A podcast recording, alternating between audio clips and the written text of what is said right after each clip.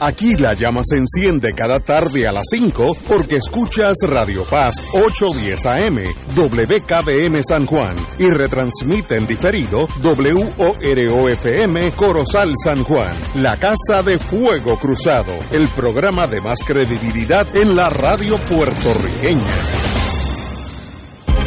Son las 5 de la tarde, hora de escuchar Fuego Cruzado, el programa de más credibilidad en la radio puertorriqueña, en las voces de Ignacio Rivera y sus panelistas invitados con su discusión política dinámica e incisiva de los acontecimientos más importantes del momento.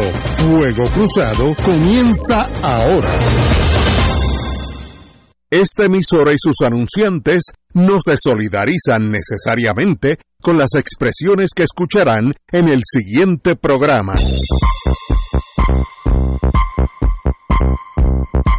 Muy buenas tardes, Boys and Girls de Fuego Cruzado. Hoy es un día, como todos los viernes, especiales, porque ya uno sabe que lo puedo coger fácil. Yo tengo dos hijos aquí en Puerto Rico, uno de New Hampshire, una de New Hampshire y otro de Texas, así que estoy de, de padre y de abuelitis, así que qué bueno verlos bien ya en la vida caminando solos. Ese es el mejor, mejor sentido para un padre o madre es ver los hijos ya encarrilados.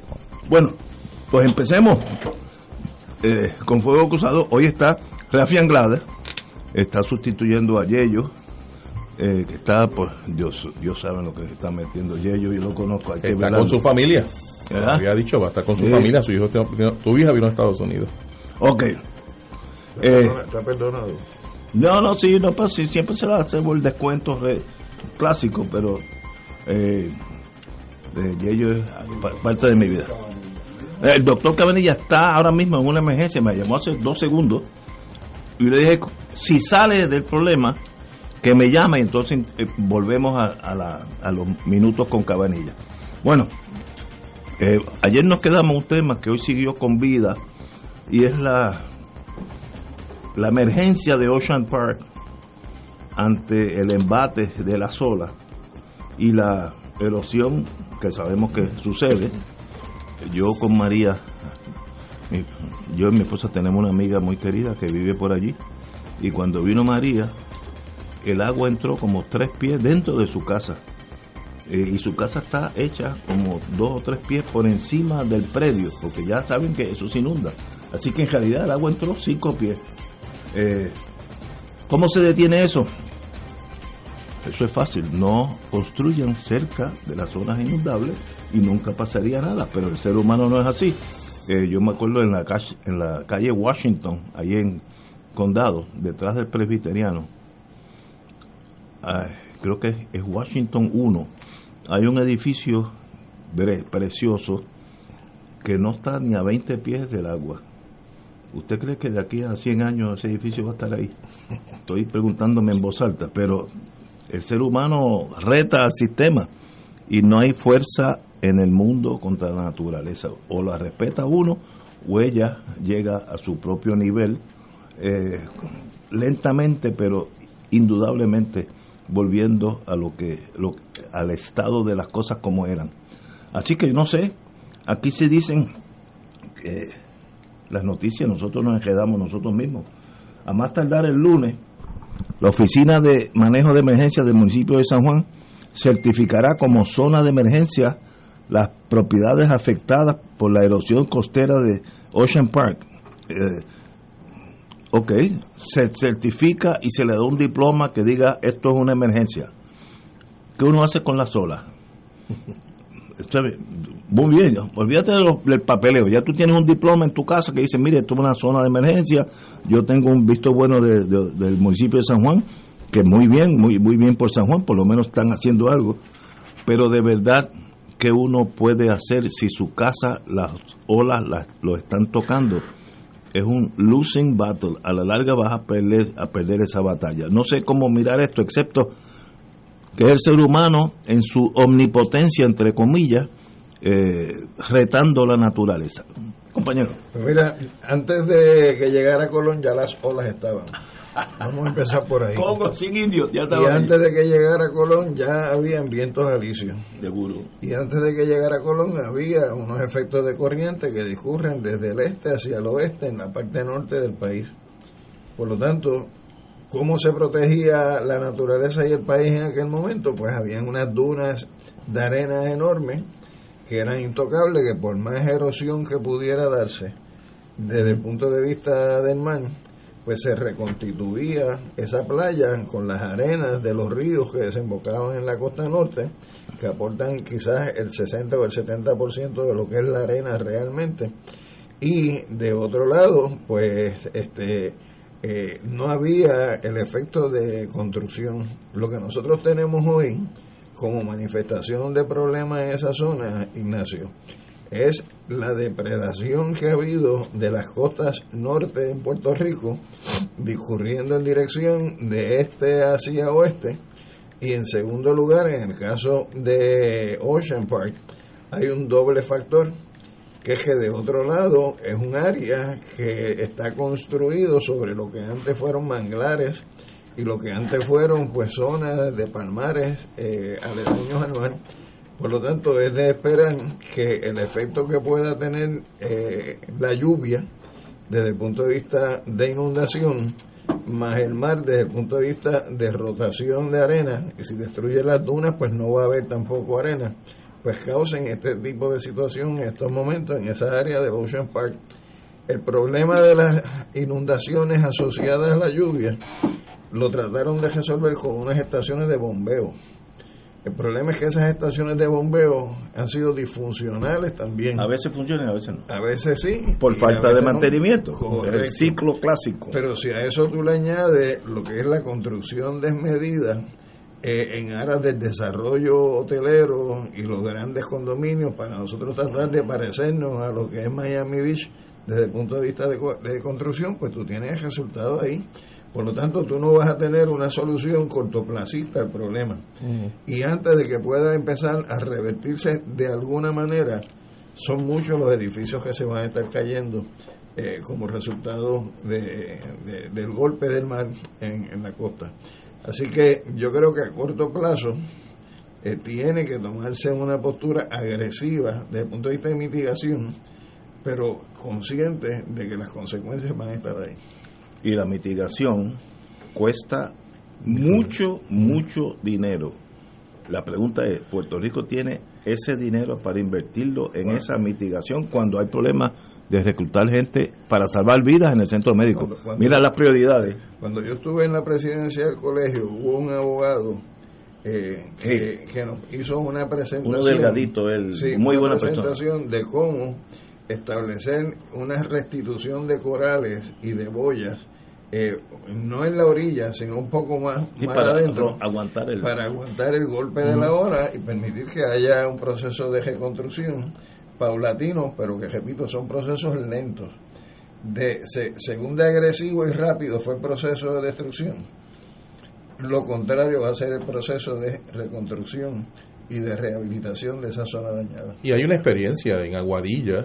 eh, recuerdo que había una serie de estructuras frente al mar, pero prácticamente las estructuras, el mar los tocaba eh, y fueron expropiadas, se eliminaron y ahora cuando uno va a Aguadilla pasa a la plaza y se dirige hacia el mar, camino digamos hacia lo que es el tribunal, que es lo que nosotros visitamos eh, allí lo que hay es un espacio ¿verdad? De, de paseo muy bonito, se puede eh, apreciar el, el, mar eh, y esas estructuras ya no están, las fueron eliminadas. Alguna experiencia ya, ya, ya tenemos. En el vocero de hoy, Ayesa Díaz Rolón de- destaca que en San Juan, el municipio de San Juan, no cuenta con un plan de largo plazo. Eso que estás planteando no existe, que ellos lo están manejando el día, el día a día.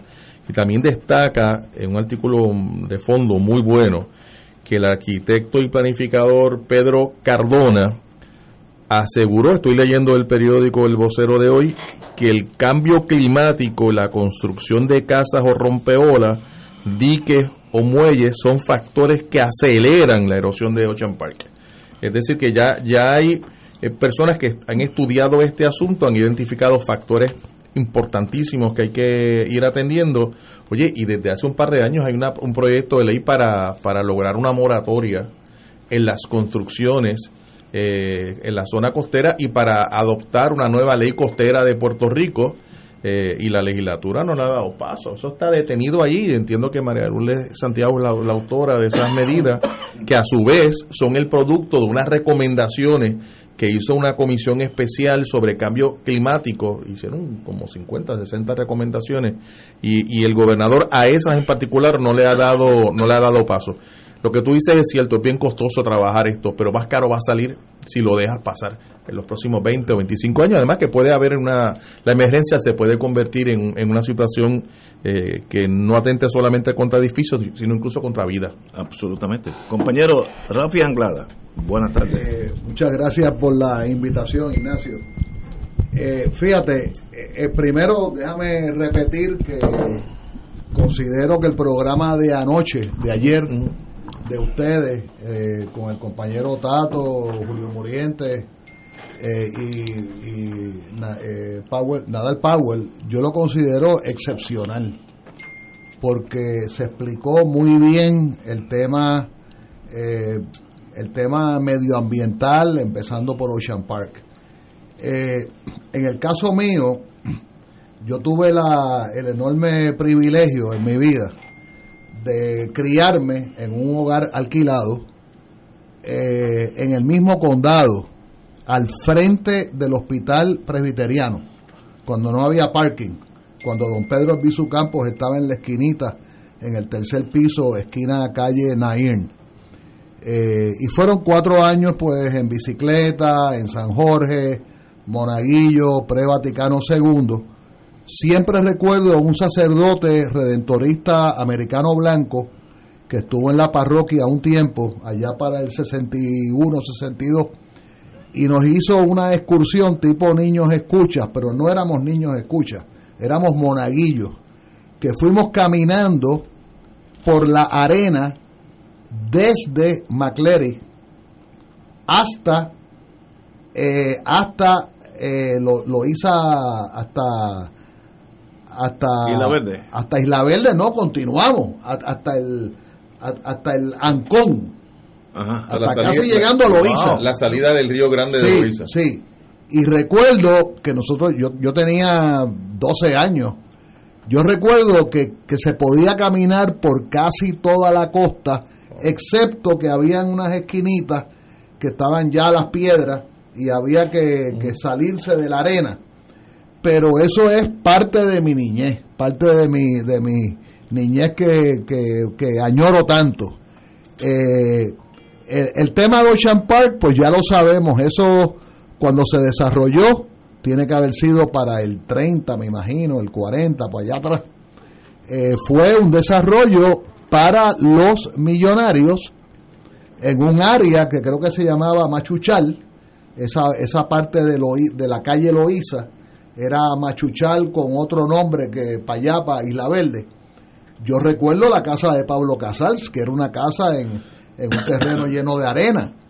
Eh, otra cosa que yo quiero añadir para otra discusión posterior, yo no estoy facultado para hacerla, es que cuando se escriba la verdadera historia económica de este país, o sea, cuando hay, verdaderamente los historiadores se metan en la vida económica, está el tema de cómo se urbanizó eh, los hoteles y los uh -huh. condominios frente al mar en toda la en toda la costa del condado eh, en lo que se llamaría ahora el condado la avenida Ashford porque debemos coincidir que al pueblo puertorriqueño se les robó la vista al mar o sea hubo una alta burguesía que básicamente que confiscó, que usucapió esa costa de la Ashford y se le entregó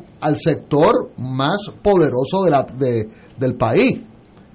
Habrá que preguntarse después, no tengo la evidencia, digamos, documental, eso coincide perfectamente con la llegada del exilio cubano poderoso. Vino mucha gente que eran humildes. Bueno, los más no eran humildes, pero vino mucha gente con, con nivel académico, arquitecto, ingeniero.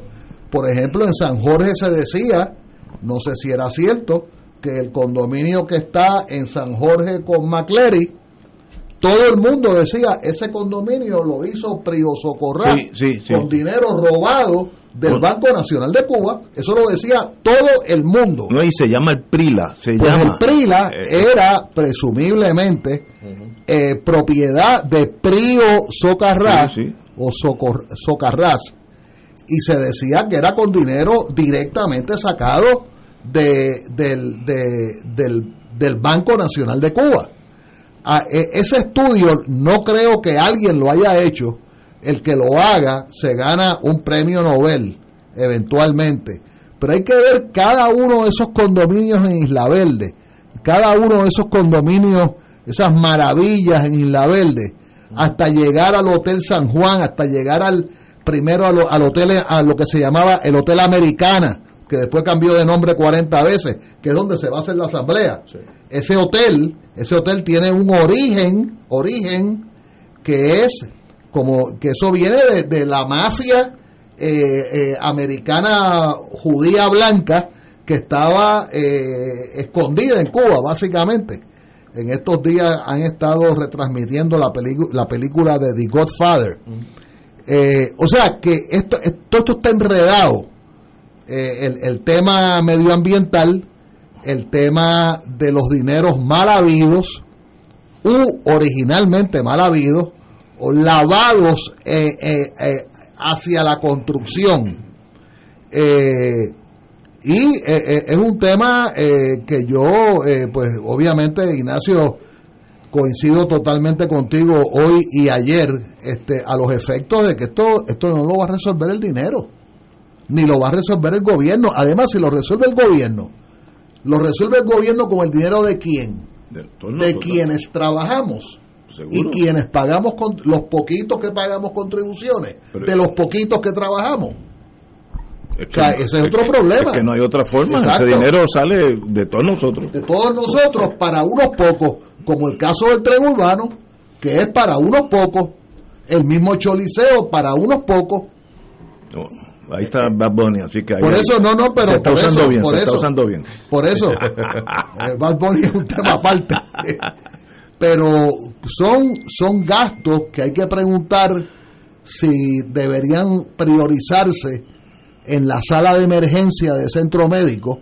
Anoche hubo un programa espectacular y no le quiero, a mí no me es negocio darle promoción a Ferdinand Pérez en jugando pelota dura pero allí hubo unas, em, unas profesionales eh, técnicas de sala de emergencia que denunciaron unas realidades que nos debería dar vergüenza, como nos debería dar vergüenza el tema de la muchachita eh, de 13 años que después de ser violada por varios años por su padrastro, termina dando a luz con una cesárea.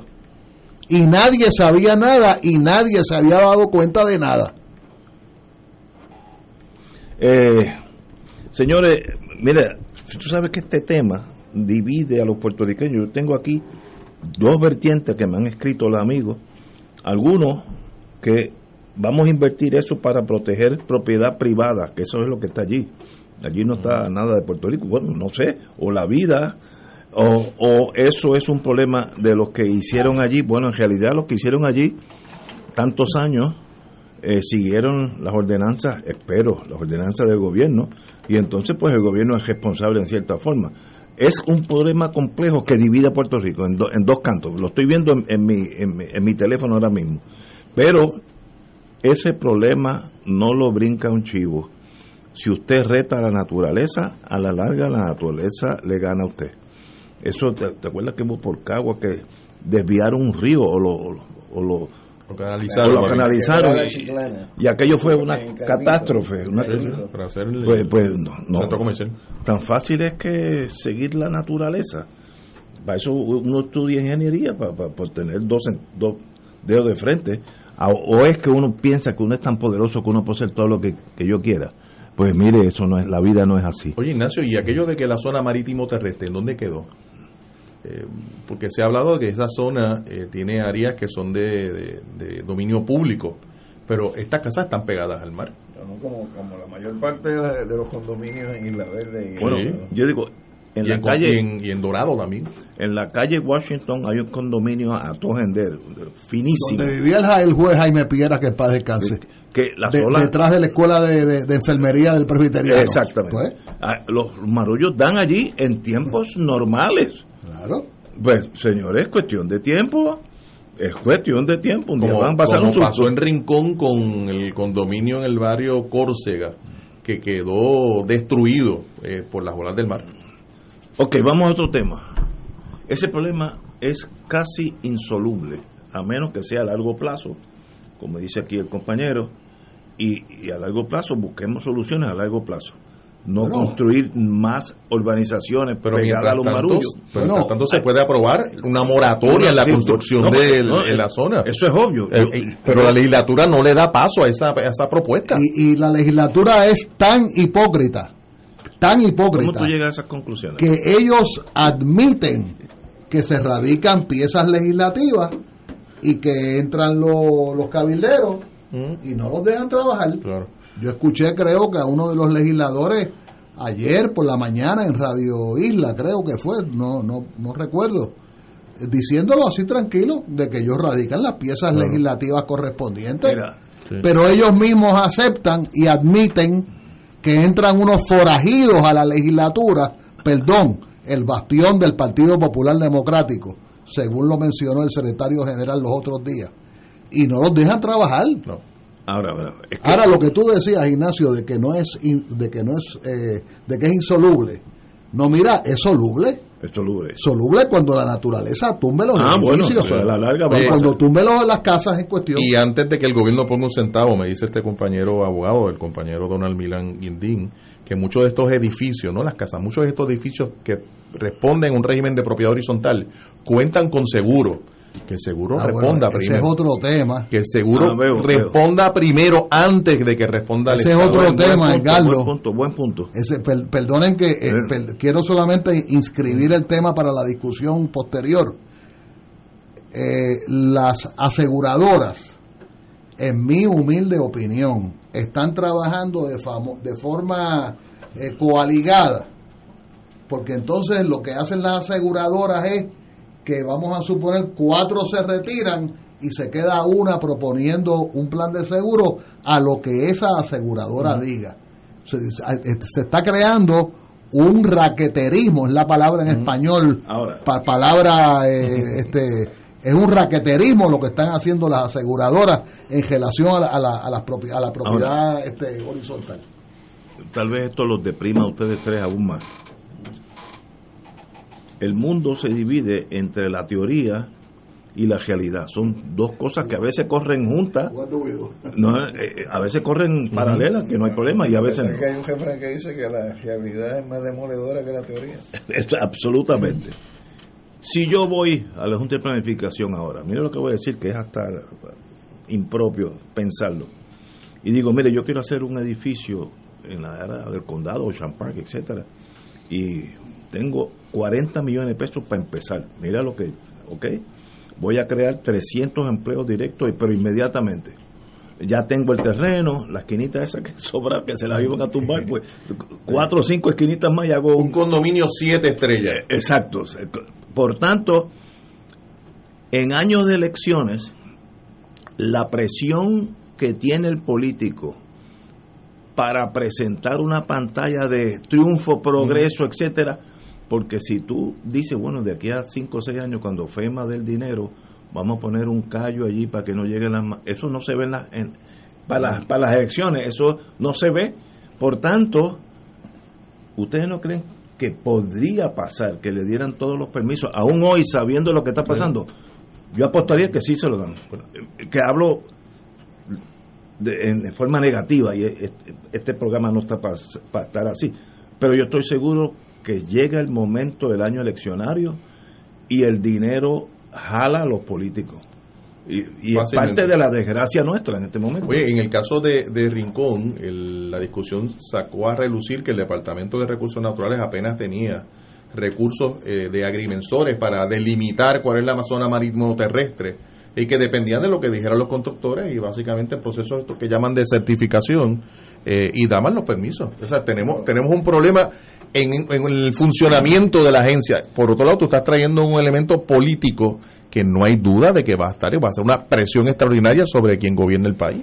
Yo creo que el problema de los recursos para llevar a cabo las responsabilidades que el gobierno tiene como gobierno eh, está totalmente afectado por las políticas que se han adoptado, sobre todo a partir de los dos cuatrienios de Pedro Rosselló en este país, donde sencillamente al país se le puso un letrero de ese verde.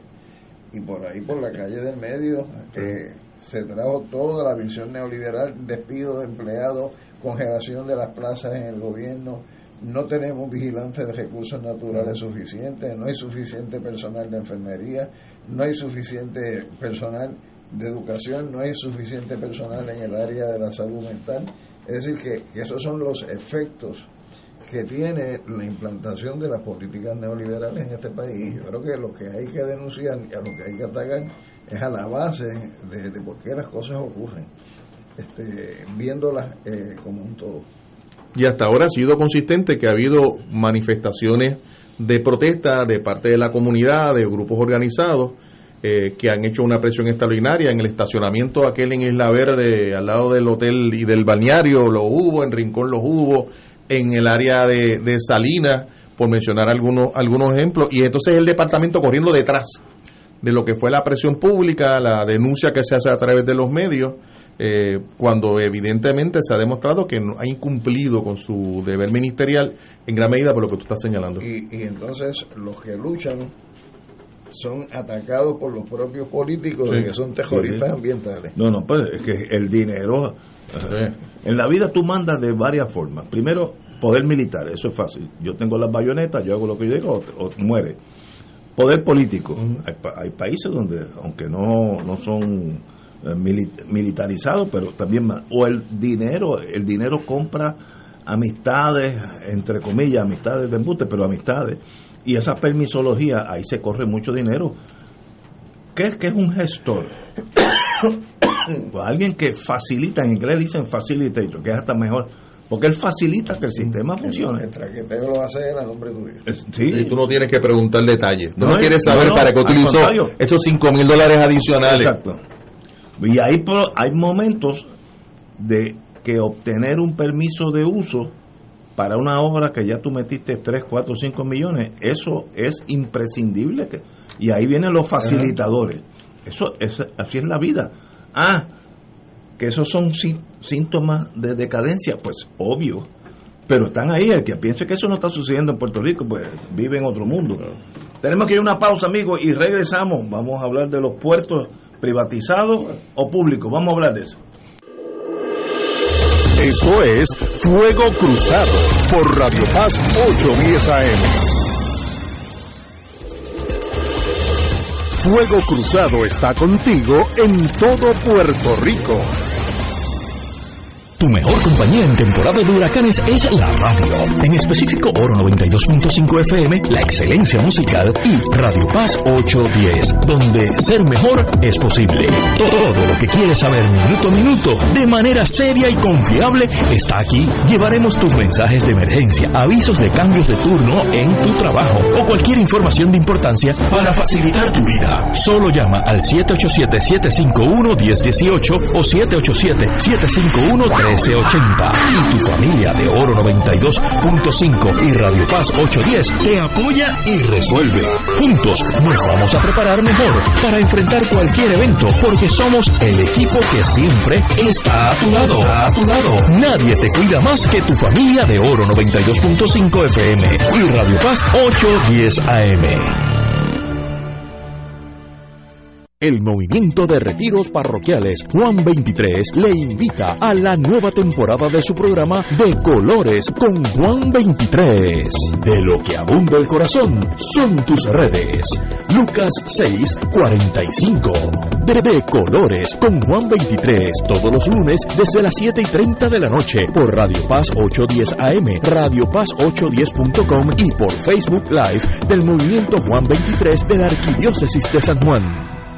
La familia, crisis y soluciones con la doctora María Teresa Miranda, psiquiatra de niños y adolescentes, comparte sus conocimientos y plantea recomendaciones realistas para una mejor sociedad. No te pierdas los jueves a las 10 y 30 de la mañana, la familia, crisis y soluciones dentro del programa Buenos Días Familia por Radio Paz 810 AM, donde ser mejor es posible. Proclama mi alma la grandeza del Señor.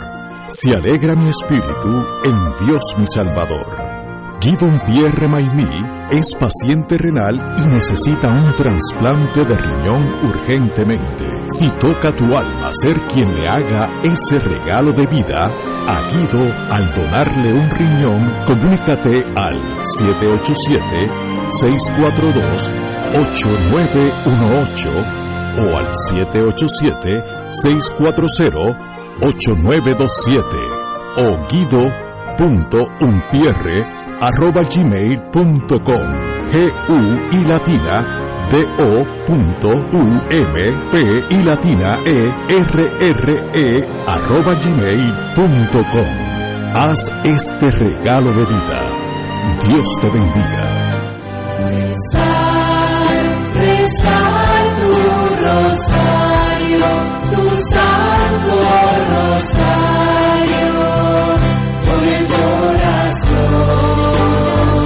El rosario nos ayuda a contemplar la vida de Jesús mediante los ojos de María y cada noche por Radio Paz alcanzas esa unión espiritual con nuestro Señor de la mano de su Madre. Acompáñanos a rezar el Santo Rosario a las 7 de lunes a viernes en la emisora donde ser mejor es posible. Radio Paz 810 AM.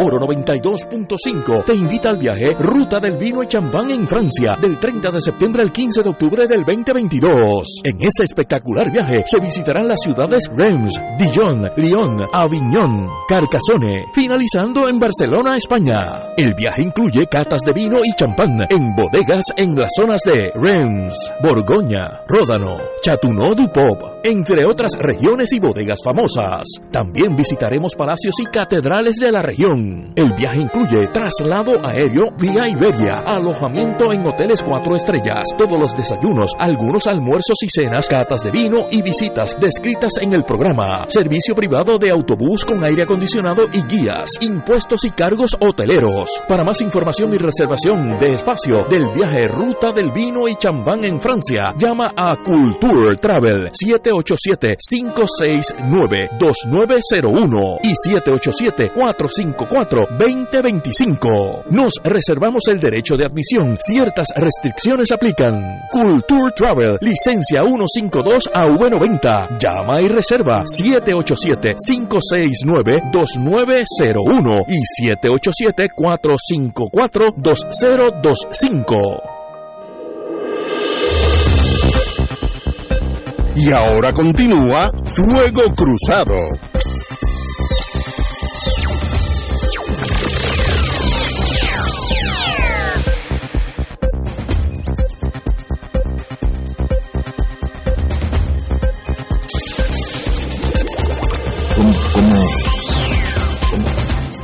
¿Está el doctor? No, ok, continuamos.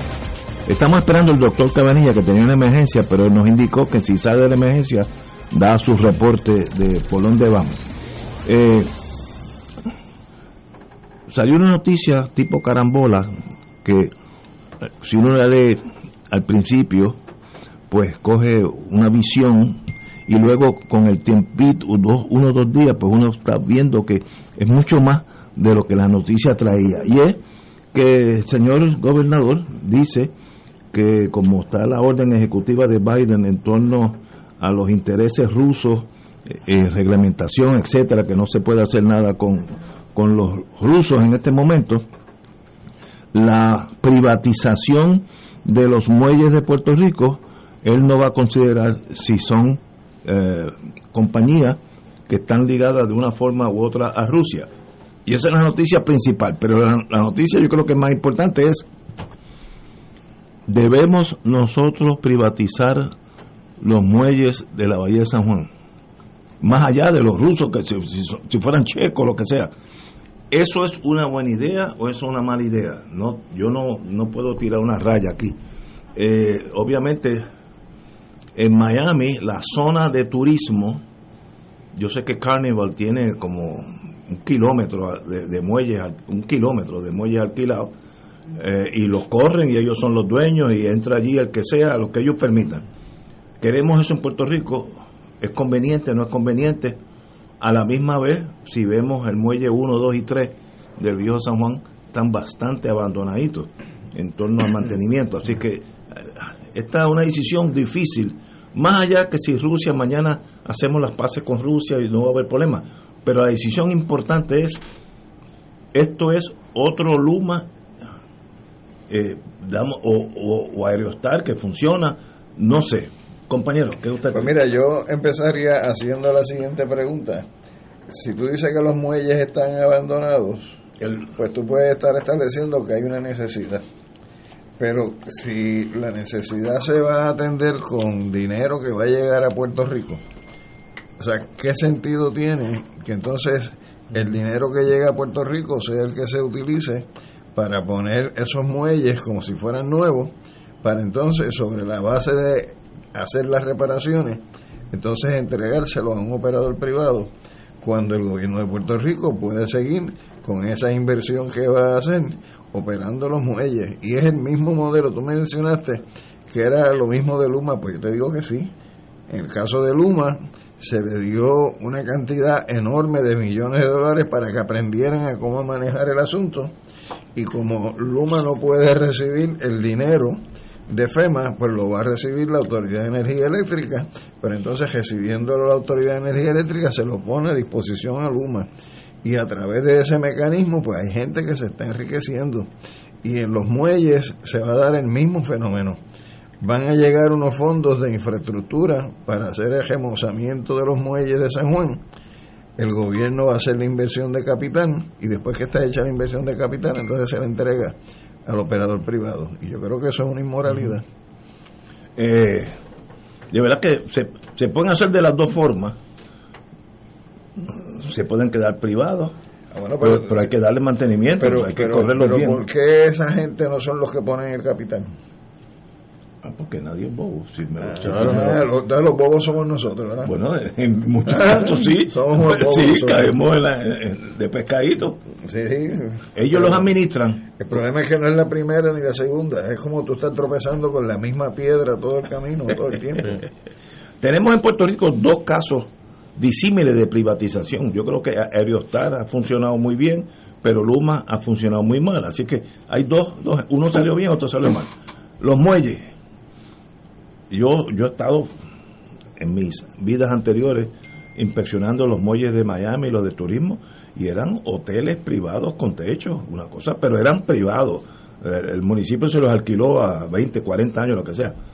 Funciona. O también puedes ir a San Tomás, donde el muelle es de, de- del territorio y está muy bien mantenido. Las dos funcionan. Lo que no se puede hacer es abandonarlo. Porque entonces llega un momento que en realidad tienes que salir del, para salir del Pero es que problema. aquí la, la política en los procesos de privatización, Ignacio, lo que hace es que te inhabilitan a la entidad pública, te la degradan para entonces justificar la privatización. Hay todo, un, hay todo un esquema en esa dirección, Eh, evidentemente. Se planifica la crisis. Sí, sí, vive- hay gente que vive de la crisis. Wow. Bueno, y por otro lado, si los nombramientos a la administración de estas facilidades son nombramientos tomados no por la capacidad y el conocimiento y la experiencia de las personas, sino por su fidelidad a determinado el partido político, que lo hemos visto tantas veces, pues el resultado que va a ocurrir es lo que está sucediendo.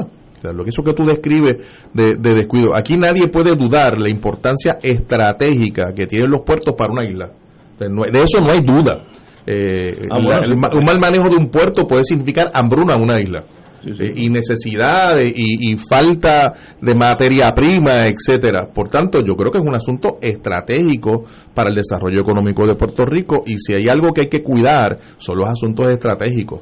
Y ya tenemos la experiencia de cómo le entregaron a un operador básicamente todo lo que tiene que ver con la parte de carga en Ah, el sí, puerto sí. de San Sí, Juan. que en el fuerte, Eh, ¿eh?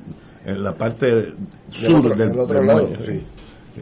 Que, son decisiones difíciles, gobernar no es fácil, pero usted tiene que ser responsable, sea su ideal que sea, privado o público. Compañero, Pero Ignacio, tú utilizas Miami como un ejemplo. Y Miami Porque es lo la, conozco, lo la conozco. capital mundial de la corrupción. O sea, así de, así de fácil, así de sencillo.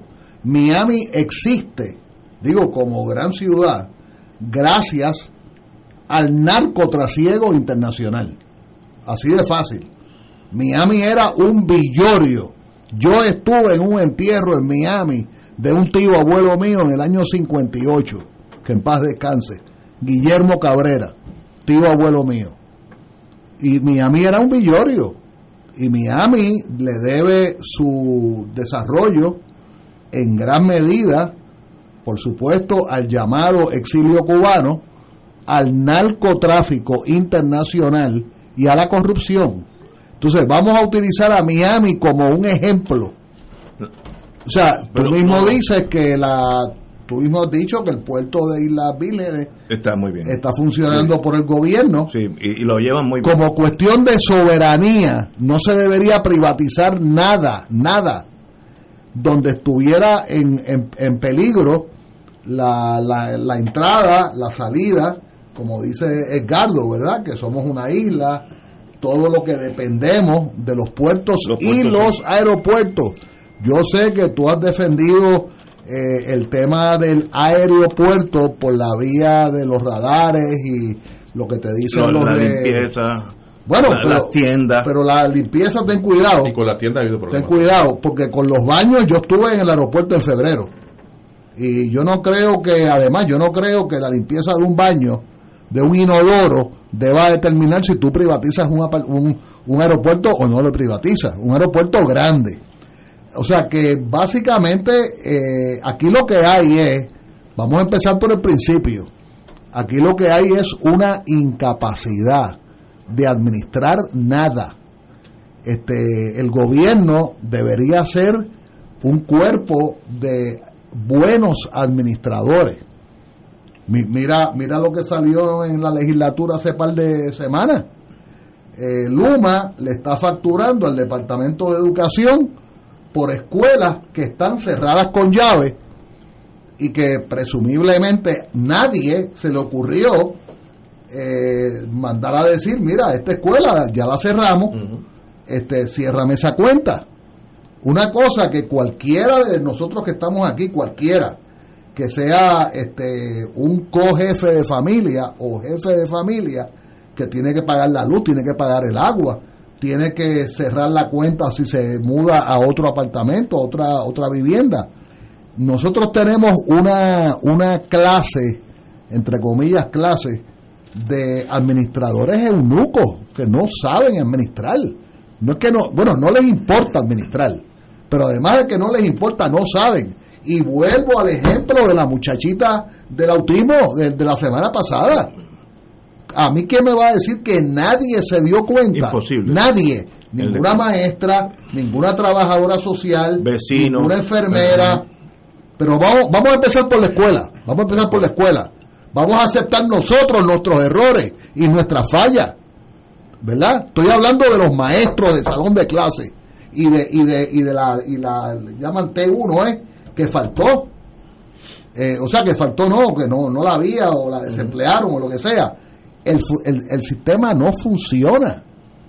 Y ayer me explicaba una enfermera adscrita al Departamento de Educación que ellos no tienen acceso a todos los niños. El niño tiene que llegar, digamos, referido a donde la, a donde la enfermera. es una total eh, eh, incapacidad. Es a nivel de, de, de- retardación masiva. Y cómo, la pregunta que ya Alejandro La secret- perdón, perdona, la secretaria de familia, yo la escuché, creo que el miércoles por la mañana. Además, los periodistas en Puerto Rico, y lo digo con la fuerza de que yo fui periodista, yo ejercí el periodismo en la calle, cinco años para claridad. Los periodistas hacen una pregunta y el político, se le va por el lado. no, no, por el lado no, contesta otra, con- Sí, sí, hace sí. otra contestación. Para no contestar. Y entonces el periodista no se da cuenta. Los periodistas te- tienen que, que acostumbrarse a decirle, mire señora, usted no me ha contestado la pregunta. Usted no ha contestado la pregunta. Usted no ha contestado la pregunta. Y poner cierta decencia. Porque eso es lo que oye el radio escucha a las seis y media de la mañana. Y eso es lo que va a determinar la opinión pública el resto del día. Y la pregunta que yo le hago a Alejandro de vez en cuando, ok, me has descrito el, pro- el- el problema eh, y qué hacemos ahora. Bueno, ¿Cuál- yo- yo te dame las soluciones. Siempre te he dado las contestaciones. yo siempre te hago la misma pregunta y tú siempre me contestas. Pues es que no puedes, no puedes seguir votando por la misma gente. Mira, qué, qué clase de Es que se la acabas de poner, se la pusiste bien fácil porque ciertamente Pero ese qué es el clase alternativa. Bueno, pero Cuando mira, hay pero- ideales por el medio que No, van no, más no, allá no, del no, ser no, humano. No, no, olvídate de eso. Si de lo que estamos hablando es de quién administra el país. Pero de, de verdad. no se puede estar votando Mira, por la misma no, gente que lo no. ha echado a perder. Te voy a decir una cosa que yo siento en el pueblo. En el pueblo hay una decepción con el mundo político. Yo me di cuenta de esto, voy a decir, el dueño del siglo XX por un montón de años, eh, eh, Rochas de apellido, y ese hermano nuestro, que si me está oyendo se está riendo ahora mismo, a, a él está ahora mismo en Galicia, de donde es oriundo, pues me dijo, yo he visto la transición de ustedes los puertorriqueños hacia el mundo político.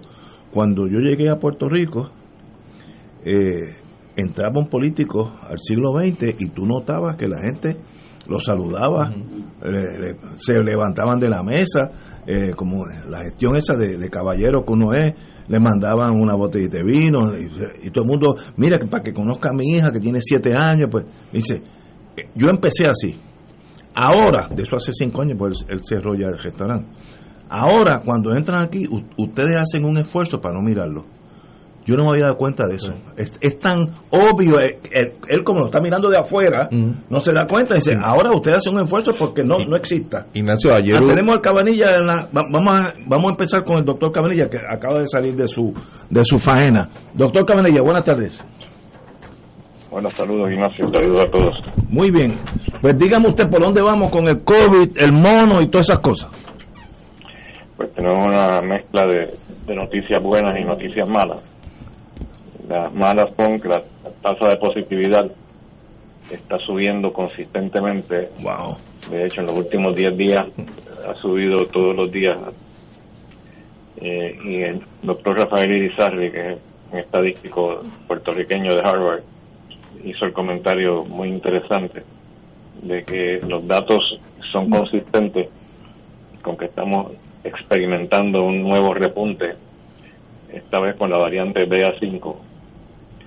Eh, y este repunte ha empezado antes de que el repunte anterior con la variante BA2 terminara.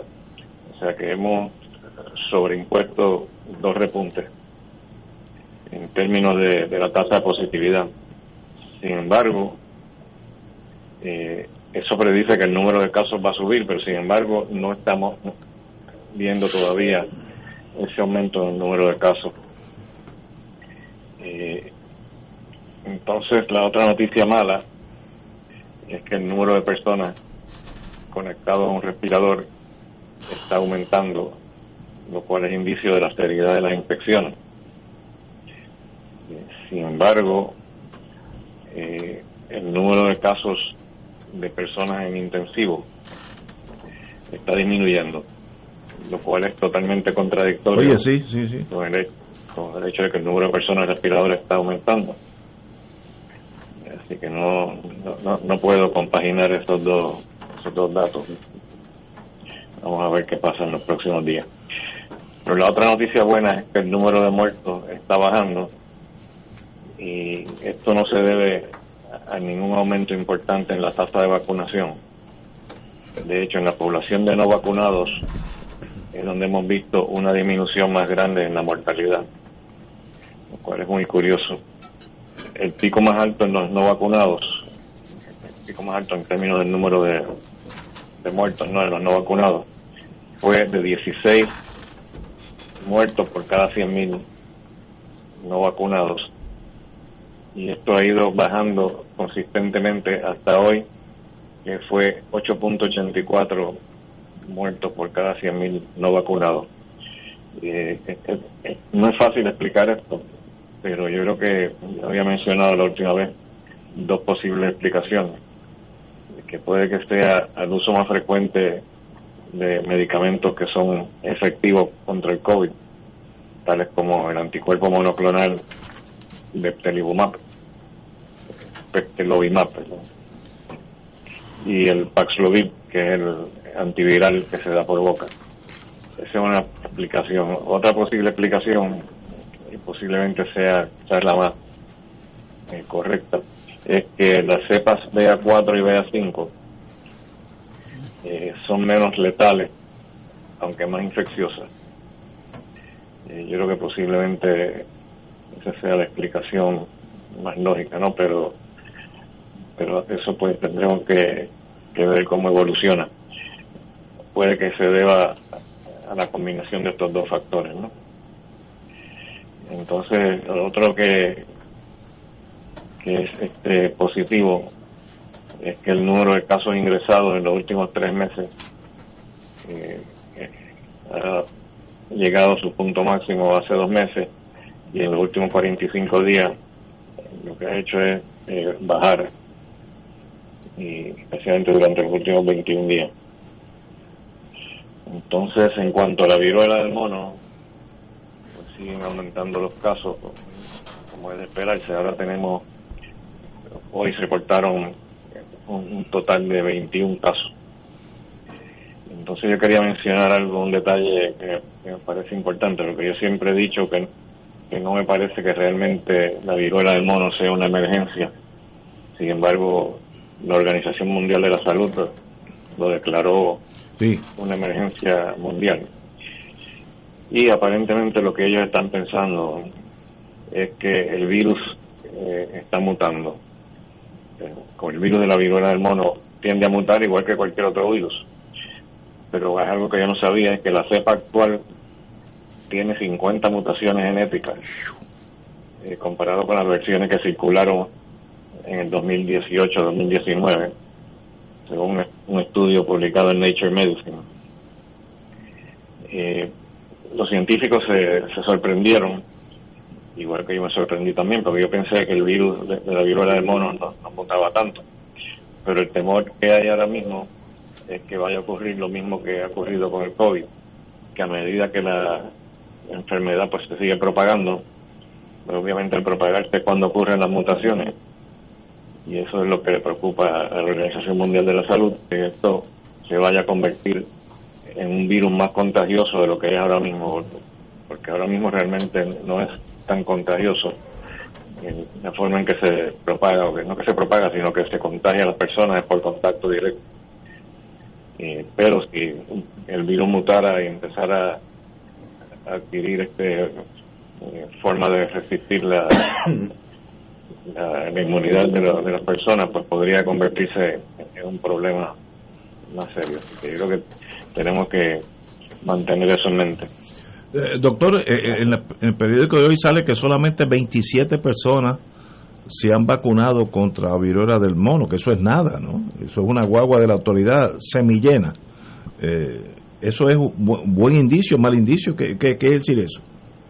Bueno, lo que pasa es que la, la vacunación contra la viruela es muy diferente a la vacunación contra el COVID.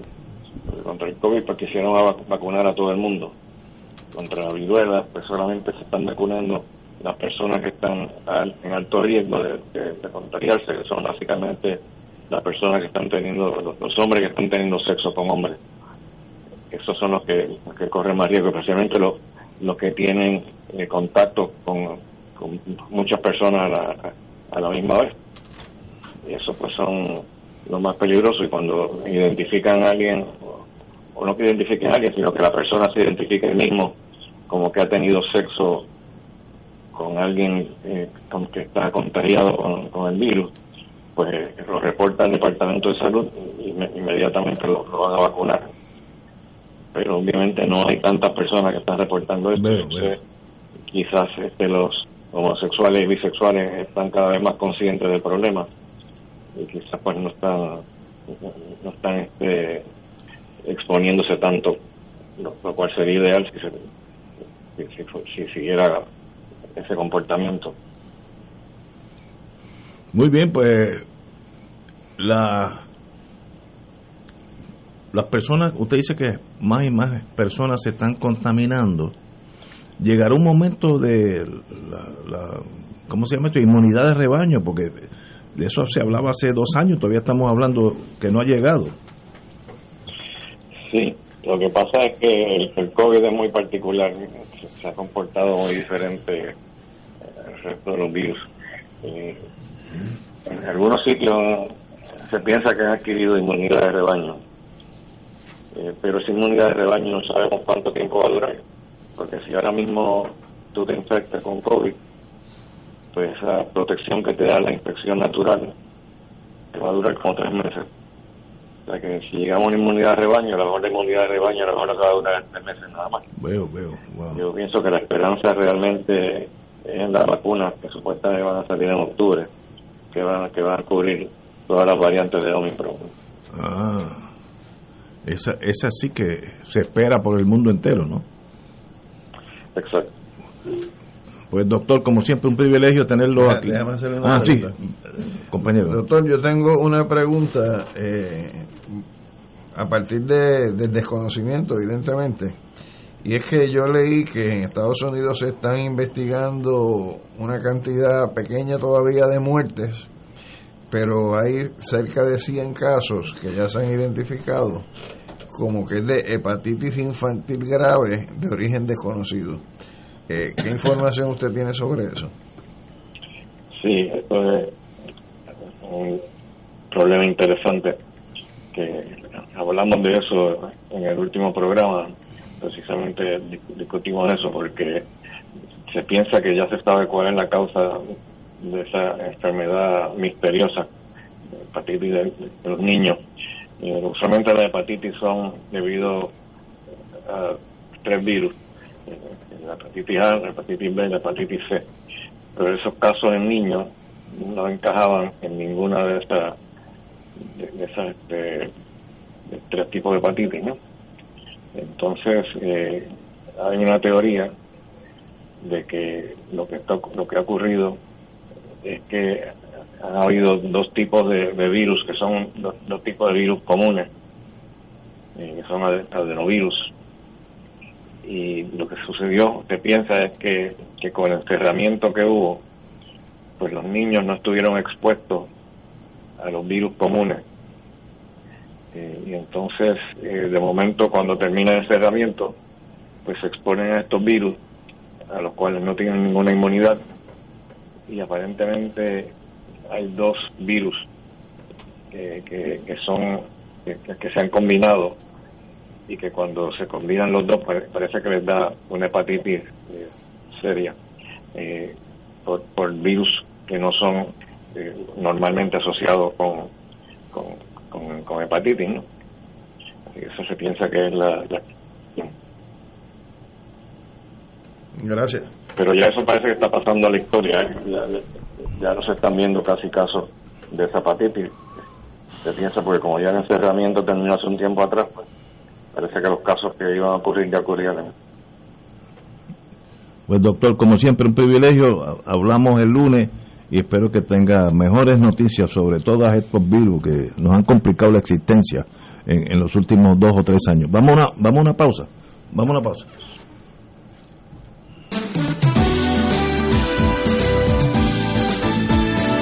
WKBM San Juan. WORO Corozal San Juan. Y para el mundo, Radio Paz 810.com. Esto es Fuego Cruzado por Radio Paz 810 AM. Fuego Cruzado está contigo en todo Puerto Rico. Oro 92.5 te invita al viaje Ruta del Vino y Champán en Francia del 30 de septiembre al 15 de octubre del 2022. En este espectacular viaje se visitarán las ciudades Reims, Dijon, Lyon, Avignon, Carcassonne, finalizando en Barcelona, España. El viaje incluye catas de vino y champán en bodegas en las zonas de Reims, Borgoña, Ródano, Chateauneuf du Pop, entre otras regiones y bodegas famosas. También visitaremos palacios y catedrales de la región. El viaje incluye traslado aéreo vía Iberia, alojamiento en hoteles cuatro estrellas, todos los desayunos, algunos almuerzos y cenas, catas de vino y visitas descritas en el programa, servicio privado de autobús con aire acondicionado y guías, impuestos y cargos hoteleros. Para más información y reservación de espacio del viaje Ruta del Vino y Chambán en Francia, llama a Culture Travel 787-569-2901 y 787-454-2025. Nos reservamos el derecho de admisión. Ciertas restricciones aplican. Culture Travel, licencia 152 a V90. Llama y reserva 787-569-2901 y 787-454-2025. Primera reunión de orientación el sábado 6 de agosto a las 10 de la mañana en la parroquia María Madre de la Misericordia, Avenida Santa Ana 150 Guaynabo, cerca de las urbanizaciones Tierra Alta y Torrimar.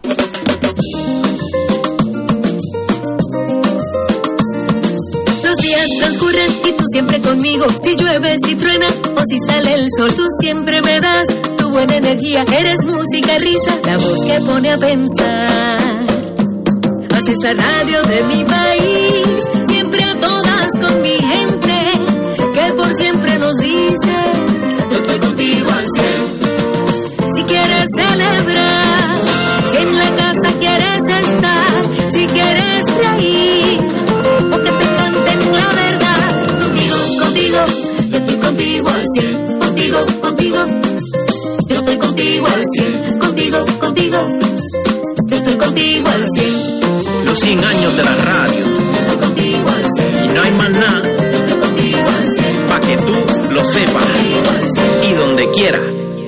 Fanático del deporte, la mejor información y el mejor análisis lo escuchas los sábados a las 2 de la tarde por Impacto Deportivo con Javier Sabat y el más completo elenco en deportes por Radio Paz 810 AM y en las redes sociales Facebook, Impacto Deportivo, Radio PR, Twitter e Instagram, Impacto underscore Deport.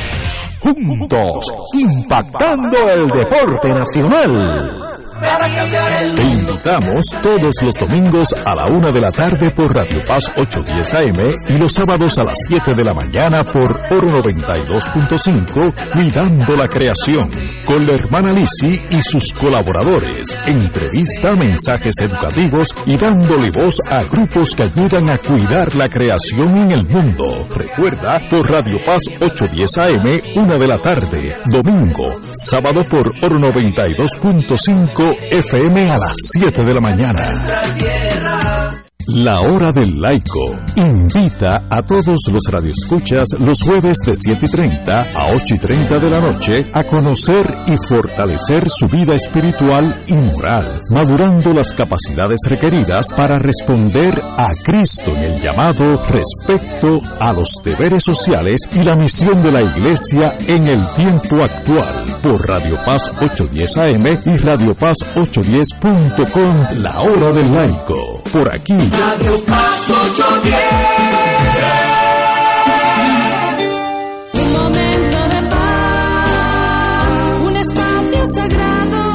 La mañana del domingo se convierte en una experiencia edificante para compartir con Dania Ponte momentos de paz dominical, testimonios, reflexiones, pensamientos, oraciones, anécdotas y música para fortalecer tu espíritu y enfrentar la vida positivamente. Recibe bendición en el día del Señor y comienza tu semana con Momentos de Paz Dominical junto a Dania Ponte los domingos de 7 y 30 a 8 de la mañana por Radio Paz 810. Mejor compañía en temporada de huracanes es la radio. En específico Oro 92.5 FM, la excelencia musical y Radio Paz 810, donde ser mejor es posible. Todo lo que quieres saber minuto a minuto, de manera seria y confiable, está aquí. Llevaremos tus mensajes de emergencia, avisos de cambios de turno en tu trabajo o cualquier información de importancia para facilitar tu vida. Solo llama al 787-751-1018 o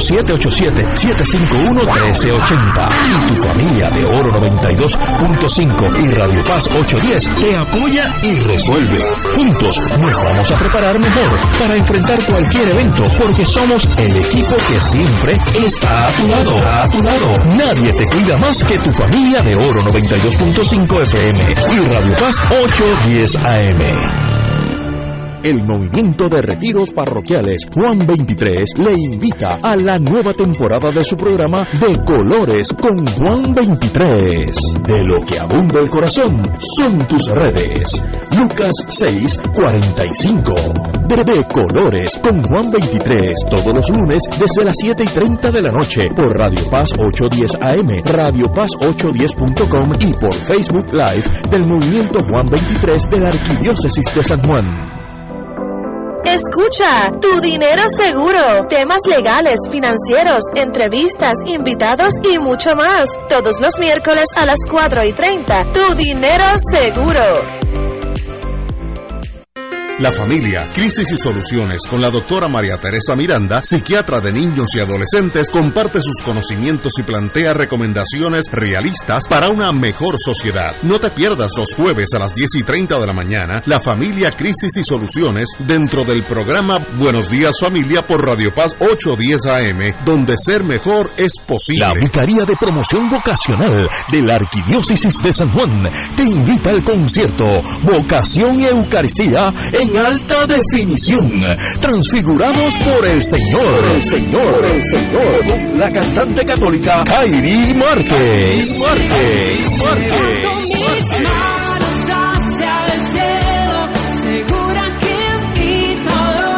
La parroquia María Auxiliadora de Cantera, sábado 29 de octubre, 7 de la noche. Con la participación especial de Joseph Full of Him. Y otra sorpresa. Disfruta de una experiencia que edificará el espíritu. Adquiere tus boletos en Ticket Center llamando al 792-5000 o en tcpr.com. Tairi Márquez en Puerto Rico. No, no, no, te la puedes perder.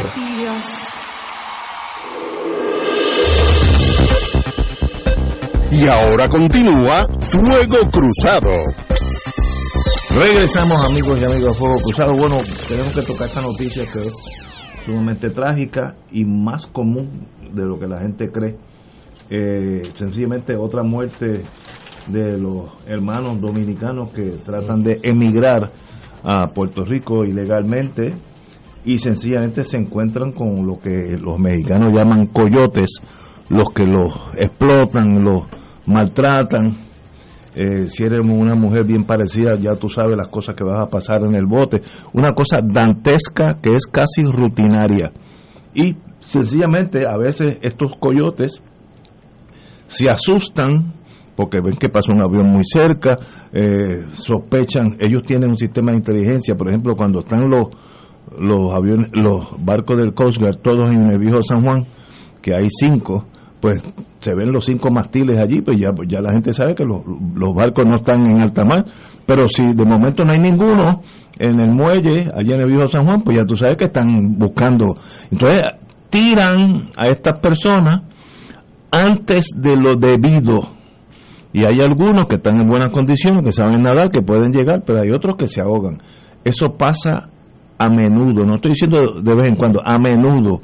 Pero como nadie se queja, porque en Puerto Rico pues la gente ni se entera que esa gente se ahogó, eh, y ellos no están en condiciones de, levantar un, un, caso de derechos civiles contra estos coyotes allá en su país.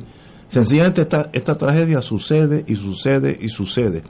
Hay una corriente del Atlántico hacia Venezuela, una entre Santo Domingo y Puerto Rico y, y las Islas Vírgenes, hay unas corrientes que son bastante fuertes, por tanto que si tú caes en alta mar, eh, te desapareces en el mar Caribe, o sea, te desaparece.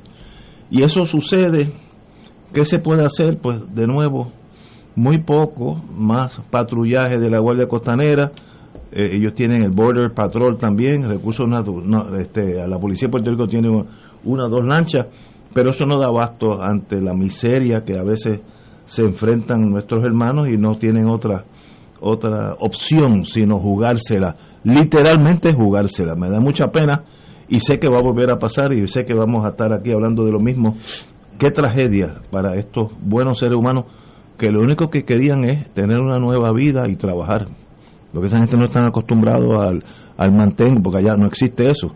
Sencillamente, pues vienen aquí, trabajan. Yo lo conozco, algunos son mis hermanos, mis hermanas, y, y llevan, llenan un vacío de talento de, de, trabajo en Puerto Rico muy necesario. Compañero. Ignacio, ¿y tú no crees que una alternativa, entre otras más que puedan surgir, sería establecer un punto de vigilancia permanente en la isla de Mona, eh, de donde se pueda entonces monitorear eh, más cercanamente ese tipo de embarcación que se desplaza hacia Puerto Rico? Este, y creo que, entre tantas cosas que se invierte dinero en este país, pues una alternativa para Fura pudiera ser tener una estación en marítima en Culebra, eh, perdón, en, Mona, de la misma manera que una alternativa para el Border Patrol y para el Coast Guard de los Estados Unidos es tener, eh, si es que quieren y es que pueden, y deberían tener también una estación eh, que puede ser en conjunto con, la Policía de Puerto Rico para establecer una vigilancia más directa a esas embarcaciones. Estoy de acuerdo contigo. Literalmente, esos abogados son gente jóvenes que estaban buscando una nueva vida. Eh, y, sencillamente es una tragedia, pero eh, no hay peor cosa. Yo tuve eso visualmente dos o tres veces, que estar patrullando y ver una cartera, una muñequita que flota, eso es eso jamás se te va de tu memoria, jamás, eso se quedó ahí para siempre. Y eso no cambia, y esta última tragedia, eh, lo mismo pasa con haitianos. Que en este caso fue que los tiraron por la Sí, porque se asustan y entonces en vez de tirarlo a 100 metros, lo hacen a 300 metros para volver. y que es un problema global, porque hay otros patrones migratorios pienso de África hacia Europa, eh, que también se hace, ocurren a través del mar. En el caso de México y Centroamérica hacia los Estados Unidos a través de la frontera sur de Estados Unidos. En el caso nuestro, eh, desde hace, hace cuánto tiempo se da ese patrón de, desplazados eh, dominicanos, haitianos, cubanos, de otras, incluso chinos, llegan a través de la, de la, de la del área de la, del canal de la, de la, de la Mona eh, y ciertamente me parece que, es un problema que no tiene una solución sencilla y que no va a terminar porque lleva décadas, décadas, esa comunicación marítima entre la República Dominicana y Puerto Rico, que no siempre fue en, una misma dirección. Eh, eh, aquí también hubo una población puertorriqueña migrando hacia, hacia la República Dominicana y esa relación produjo e inclusive elementos familiares tanto en Puerto Rico como en la República Dominicana al extremo de que la familia de Betance era de origen dominicano. Eh, ciertamente trayéndolo a, lo que es la situación actual, eh, en gran medida cuando uno estudia el desarrollo económico de los diversos países, uno encuentra eh, la, la, situación que provoca ese desplazamiento poblacional. la pobreza, la desigualdad, eh, en el caso de Haití y República Dominicana, mira cómo se dan las cosas. Ahora hay un desarrollo de, un muro fronterizo entre esos dos países. Es similar al que estaba promoviendo Donald Trump entre Estados Unidos y, eh, y México. Así que este es un tema que si se extrapola al resto del planeta, eh, tiene unas cifras extraordinarias. Y eso que tú destacas, yo creo que lo destacas muy bien en términos de, la muerte de, seres humanos, pues se repite una y, otra vez. Compañero Anglado.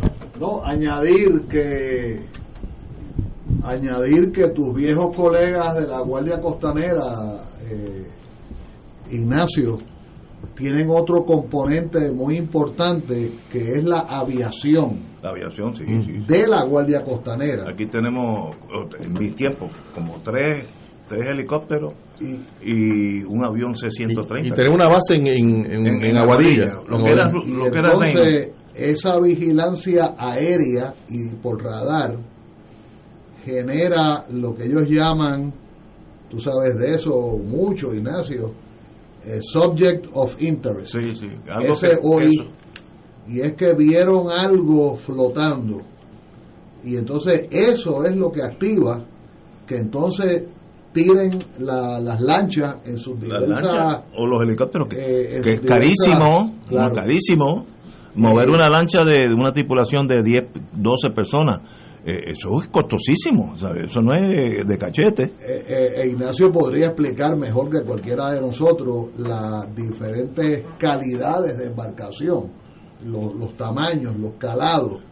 esas, para los dominicanos, las que se está usando ahora es 154 pies, fueron cambiadas hace un año porque eran 110 pies, ahora son 154 de, de mucho más alcance, pueden ir a Europa si desean y los aviones, pues los helicópteros eh, y los aviones son esenciales también, sobre todo por una emergencia. ¿Y qué acuerdos tiene negociado el Coast Guard o el Border Patrol con las autoridades dominicanas?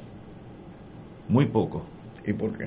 Porque Santo Domingo no le interesa ese tema. Al de que es un, eso es un negocio. Eso es un negocio allá. Entonces tú puedes llegar a los mejores planes y firmarlo con sangre, pero no vas a recibir la llamada y porque hay otra explicación. Y es que un segmento considerable de la Marina y de la, de la Policía Dominicana y la Marina Dominicana está hablada con los narcotraficantes eh, y es parte del narcotráfico. Eso, acá rato eso pasa. Y, eh, y, eh, y hay cierta, cierto manejo de inteligencia por las provincias, por ejemplo, la que está...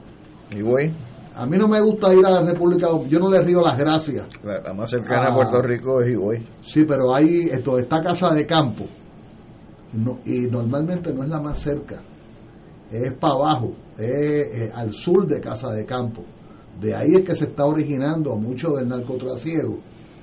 Este, y quería decir otra cosa, que, que también en estos casos de, de alta de alta de alto tráfico de, de narco de narco eh, de narcotráfico está la vigilancia supuestamente que hacen conjuntamente los distintos gobiernos imperiales que tienen colonias en el Caribe. En un mismo barco, en un mismo barco, hay eh, tripulación americana, francesa, inglesa y holandesa. Entonces, claro, una vez capturan la embarcación, pues entonces la remiten, ¿verdad? La remiten a la autoridad correspondiente. O sea, es un tema fascinante que una vez yo conversaba con uno de mis profesores en el Centro de Estudios Avanzados de Puerto Rico y el Caribe, y hay una absoluta ignorancia de qué está ocurriendo en el Caribe en estos momentos. Ejemplo, muchas veces el trasiego de narcotráfico de República Dominicana a Puerto Rico pasa por San Martín, que no tiene sentido, porque es darle la vuelta a la isla de Puerto Rico, irse más allá de Vieques, Culebra, y las Vírgenes Americanas, e incluso Islas Vírgenes Británicas, pero el mambo es así.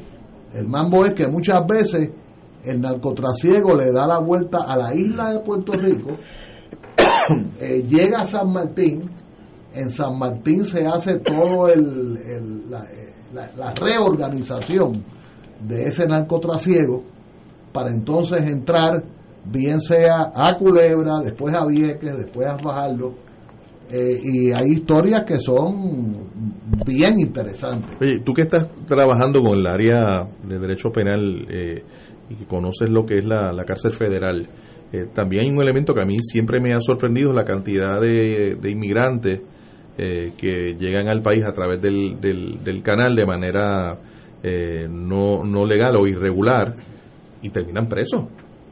Eh, y terminan y terminan presos uno dice pero esto es una persona que viene huyendo a la pobreza a la desigualdad Yo te voy a a situaciones terribles y terminas en una prisión federal Yo te voy a explicar la teoría. La teoría. Yo, por supuesto, yo no soy agente de, de Guardia Costanera, ¿verdad? Ni de, ni de Border Patrol. Pero cuando detienen la embarcación, le hacen un estudio, eh, se me escapa la palabra, fotográfico, eh, foto algo, es que hacen un registro de tu cara. Sí, sí. Como, como la huella digital. Es el una mismo huella digital de tu de cara. tu cara. y, y ahí se define si tú no has venido antes, si es la primera vez que te cogen. O vamos a poner la, primer- la primera vez que te cogen. Si es la primera vez que te cogen, interrogan a cada eh, tripulante de esa embarcación y a corto plazo la prioridad es definir quiénes fueron los capitanes. ¿Quién es, quién, quién es el capitán o los capitanes? Eh, vamos a interrumpirte un segundito. Tenemos en la línea tardíamente, negligencia mía, nosotros todos los viernes vamos a tener a las seis eh, un toque de ver por dónde van los cines y tenemos con nosotros el doctor Manuel Martínez Maldonado, experto en muchas áreas, entre ellas los cines. Y autor- y autor de novelas. Autor de novelas muy buenas, de paso. No lo busques. Manuel, ¿estás.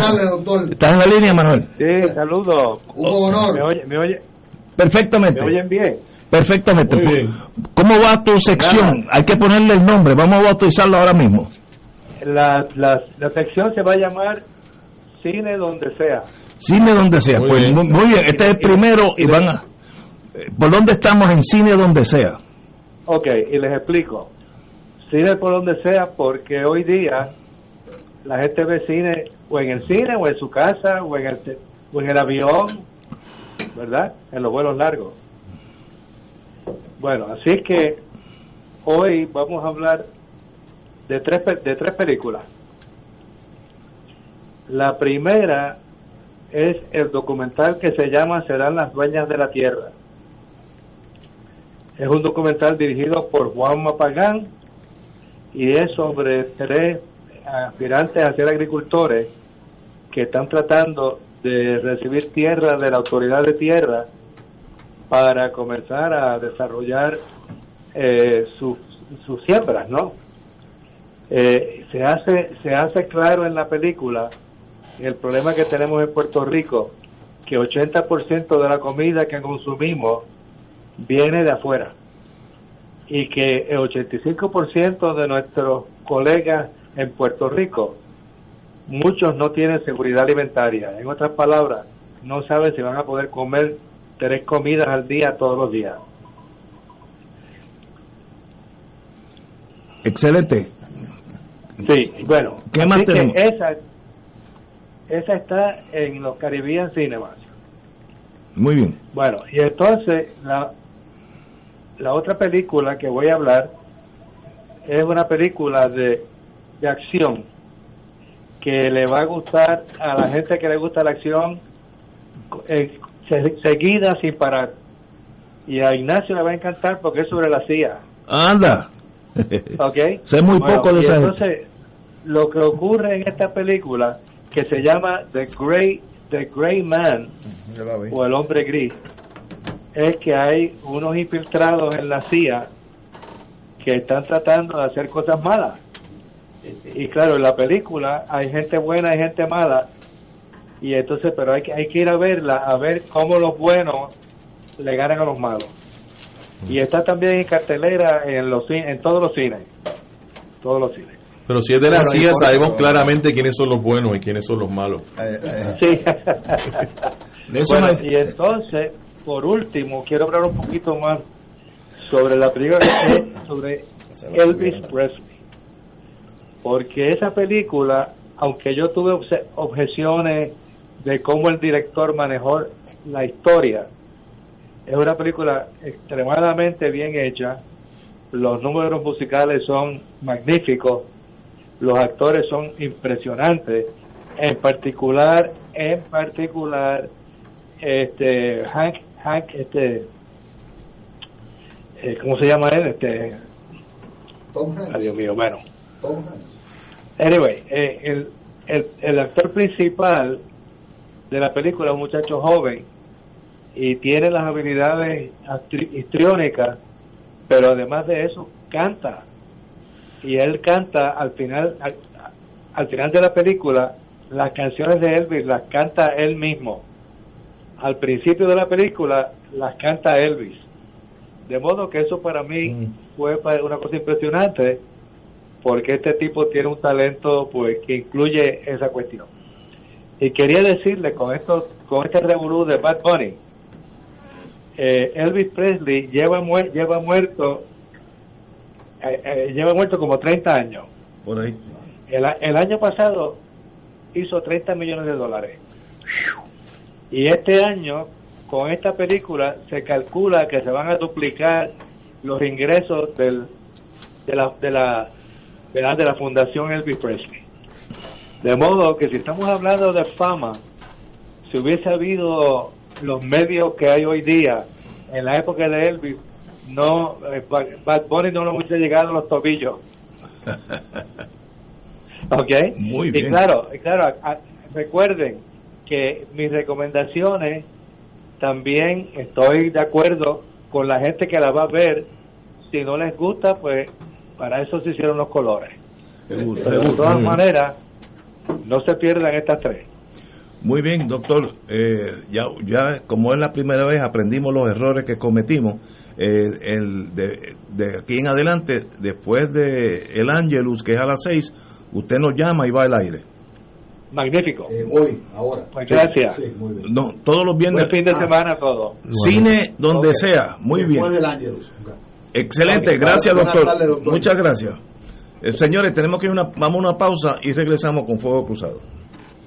Mira, esa película de la ciudad.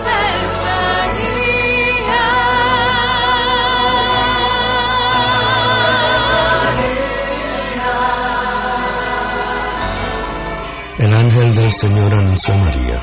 y ella concibió por obra del Espíritu Santo. Dios te salve María, llena eres de gracia, el Señor es contigo. Bendita tú eres entre todas las mujeres, y bendito es el fruto de tu vientre Jesús. Santa María, Madre de Dios, ruega por nosotros pecadores, ahora y en la hora de nuestra muerte. Amén. He aquí la esclava del Señor. Hágase en mí según tu palabra. Dios te salve María, llena eres de gracia, el Señor es contigo. Bendita tú eres entre todas las mujeres, y bendito es el fruto de tu vientre Jesús. Santa María, Madre de Dios, ruega por nosotros pecadores, ahora y en la hora de nuestra muerte. Amén. Y el Verbo se hizo carne. Y habitó entre nosotros. Dios te salve María, llena eres de gracia, el Señor es contigo. Bendita tú eres entre todas las mujeres, y bendito es el fruto de tu vientre Jesús. Santa María, Madre de Dios, ruega por nosotros pecadores, ahora y en la hora de nuestra muerte. Amén. Ruega por nosotros, Santa Madre de Dios. Para que seamos dignos de alcanzar las promesas de nuestro Señor Jesucristo. Oremos. Derrama, Señor, tu gracia sobre nosotros, que por el anuncio del ángel hemos conocido la encarnación de tu Hijo, para que lleguemos por su pasión y su cruz a la gloria de la resurrección, por Jesucristo nuestro Señor. Amén. Gloria al Padre, al Hijo y al Espíritu Santo. Como era en un principio, ahora y siempre, por los siglos de los siglos. Amén. Esto es Fuego Cruzado por Radio Paz 810 AM. Fuego Cruzado está contigo en todo Puerto Rico. Oro 92.5 te invita al viaje Ruta del Vino y Champán en Francia del 30 de septiembre al 15 de octubre del 2022. En este espectacular viaje se visitarán las ciudades Reims, Dijon, Lyon, Avignon, Carcassonne, finalizando en Barcelona, España. El viaje incluye catas de vino y champán en bodegas en las zonas de Reims, Borgoña, Ródano, Chateauneuf du Pop, entre otras regiones y bodegas famosas. También visitaremos palacios y catedrales de la región. El viaje incluye traslado aéreo vía Iberia, alojamiento en hoteles cuatro estrellas, todos los desayunos, algunos almuerzos y cenas, catas de vino y visitas descritas en el programa, servicio privado de autobús con aire acondicionado y guías, impuestos y cargos hoteleros. Para más información y reservación de espacio del viaje Ruta del Vino y Champán en Francia, llama a Culture Travel 787-569-2901 y 787-454-2025. Nos reservamos el derecho de admisión. Ciertas restricciones aplican. Culture Travel, licencia 152 AV90. Llama y reserva 787-569-2901 y 787-454-2025.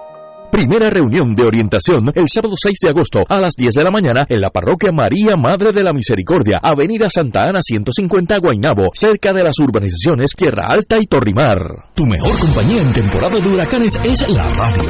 En específico Oro 92.5 FM, la excelencia musical y Radio Paz 810, donde ser mejor es posible. Todo lo que quieres saber minuto a minuto, de manera seria y confiable, está aquí. Llevaremos tus mensajes de emergencia avisos de cambios de turno en tu trabajo o cualquier información de importancia para facilitar tu vida. Solo llama al 787-751-1018 o 787-751-1380. Y tu familia de Oro 92.5 y Radio Paz 810 te apoya y resuelve. Juntos nos vamos a preparar mejor para enfrentar cualquier evento porque somos el equipo que siempre está a tu lado. A tu lado. Nadie te cuida más que tu familia de Oro 92.5 FM y Radio Paz 810 AM. Escucha los sábados a las 5 de la tarde para servirte un programa del Colegio de Profesionales del Trabajo Social de Puerto Rico con los temas de interés a la comunidad. Recuerda, los sábados a las 5 de la tarde para servirte por Radio Paz 810. Fuego Cruzado, el de más credibilidad en la radio puertorriqueña, es ahora la tribuna abierta de análisis noticioso con diversos ángulos que exploran el trasfondo de lo que acontece a diario y cómo nos afecta. Escuche a Ignacio Rivera y sus panelistas invitados de lunes a viernes a las 5 de la tarde por Radio Paz 810 AM y la cadena radial de Fuego Cruzado.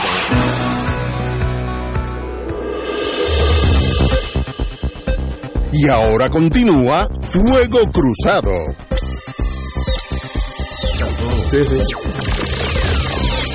Amigos, amigas, la Cámara de Representantes en Estados Unidos acaba de pasar una prohibición de los rifles de asalto, pero la misma noticia dice que los republicanos en el Senado ya le van a votar en contra, así que no pasarán, como dijo la pasionaria. Y eso levanta el problema eterno de los Estados Unidos, el derecho o no del ser humano en los Estados Unidos a poseer un arma. ¿Qué tipo de arma? Eso incluye un cañón de 155 milímetros, pues estoy exagerando para poner punto. Ahora, eh, lo que dice los Estados Unidos, eh, voy a decirlo en inglés, luego lo discutimos aquí. Ese derecho constitucional, la, la, eh, la segunda enmienda. A well regulated militia, está hablando de la Guardia Nacional.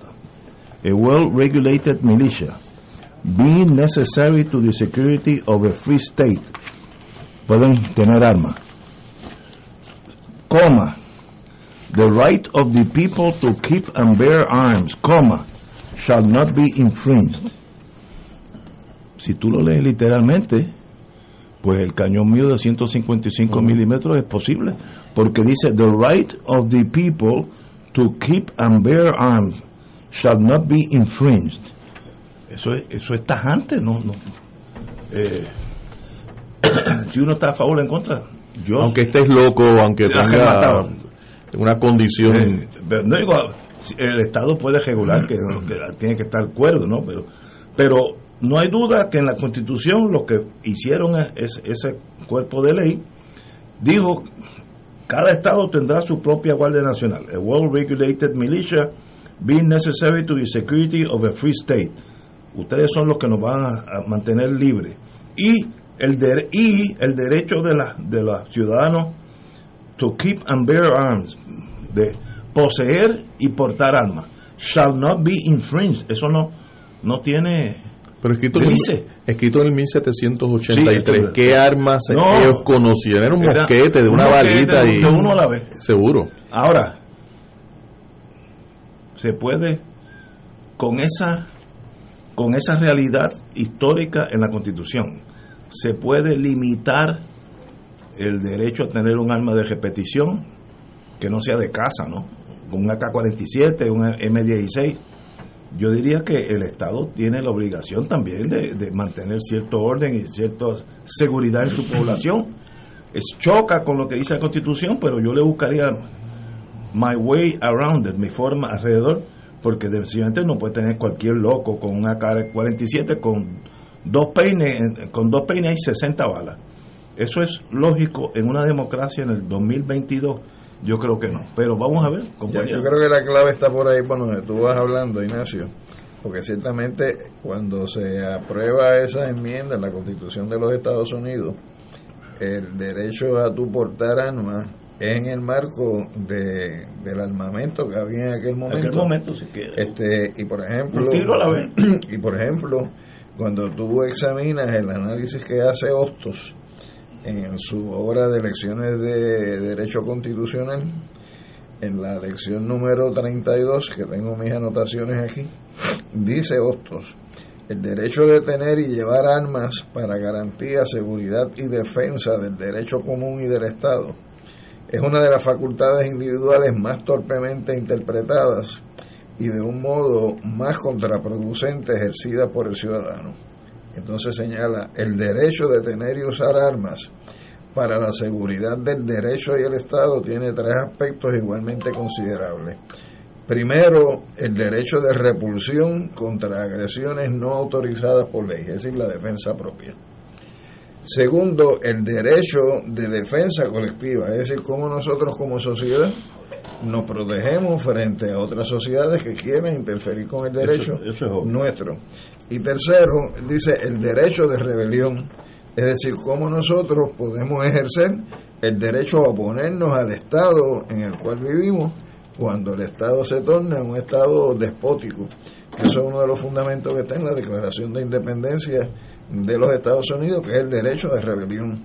Entonces, en ese sentido, la, la visión ideológica en el cual se monta esa enmienda a la Constitución de los Estados Unidos bajo ninguna circunstancia puede interpretarse como que tú vayas como un mandulete por la calle con un arma con doble peine, en cada peine 30 balas y a quien te dé la gana caerle a tiro. Ese no es el concepto que hay detrás de ese derecho y en ese sentido pues eh, una cosa es el, el ejercicio correcto del derecho y otra cosa es el ejercicio abusivo o irresponsable del derecho.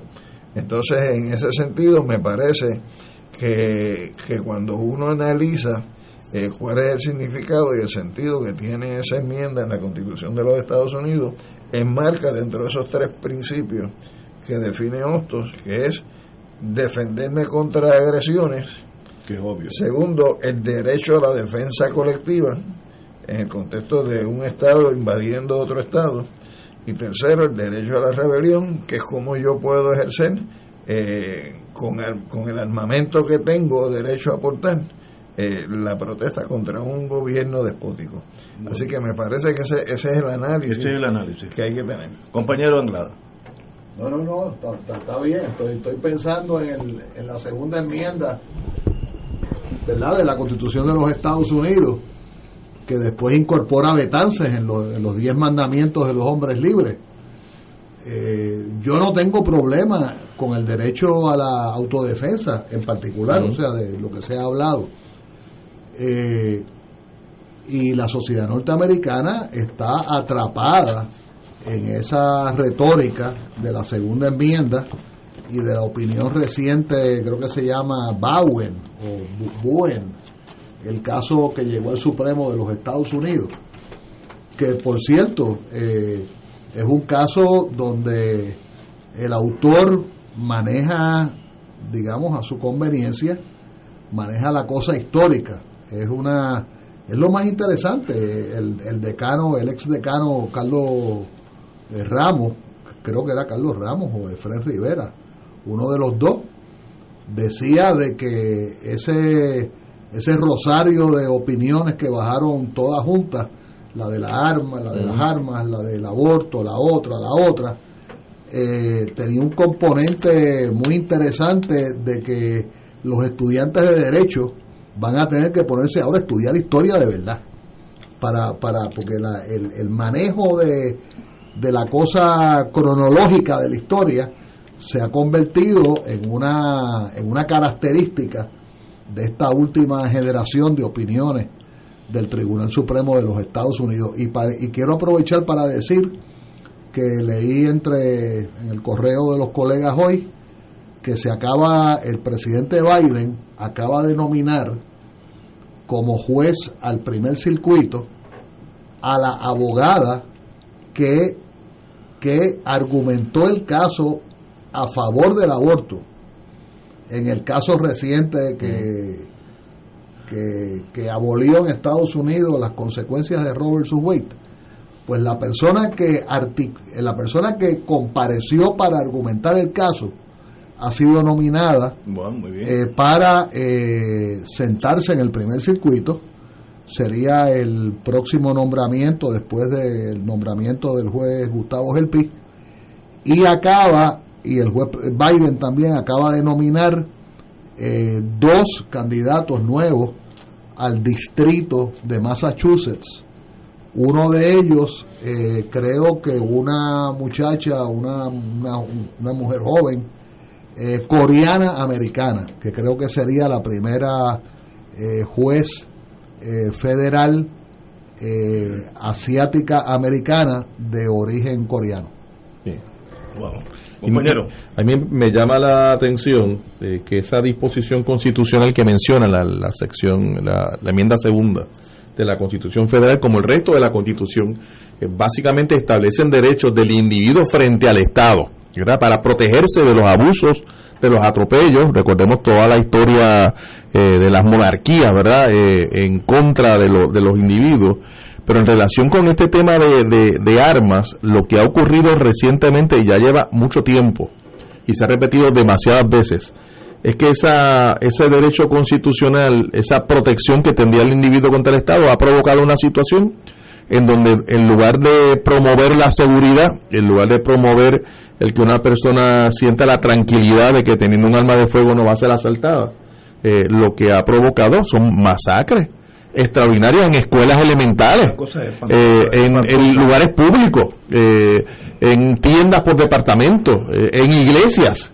en lugares en donde una, la persona, cualquier ciudadano iría pensando que está haciendo una actividad normal, ¿verdad? cotidiana, con la seguridad de que no debería ocurrir nada, nada de esta naturaleza.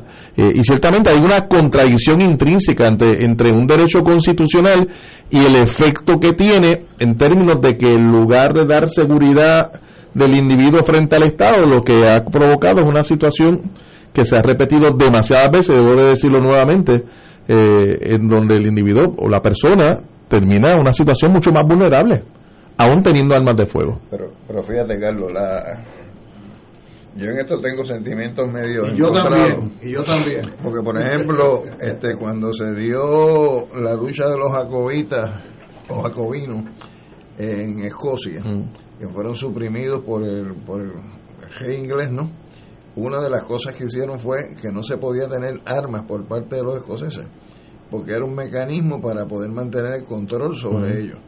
Y de hecho la experiencia fue que eh, esa misma lucha que se libró en Escocia se reprodujo, se replicó en, la, en las 13 colonias donde también hubo levantamientos de escoceses que eran jacobinos.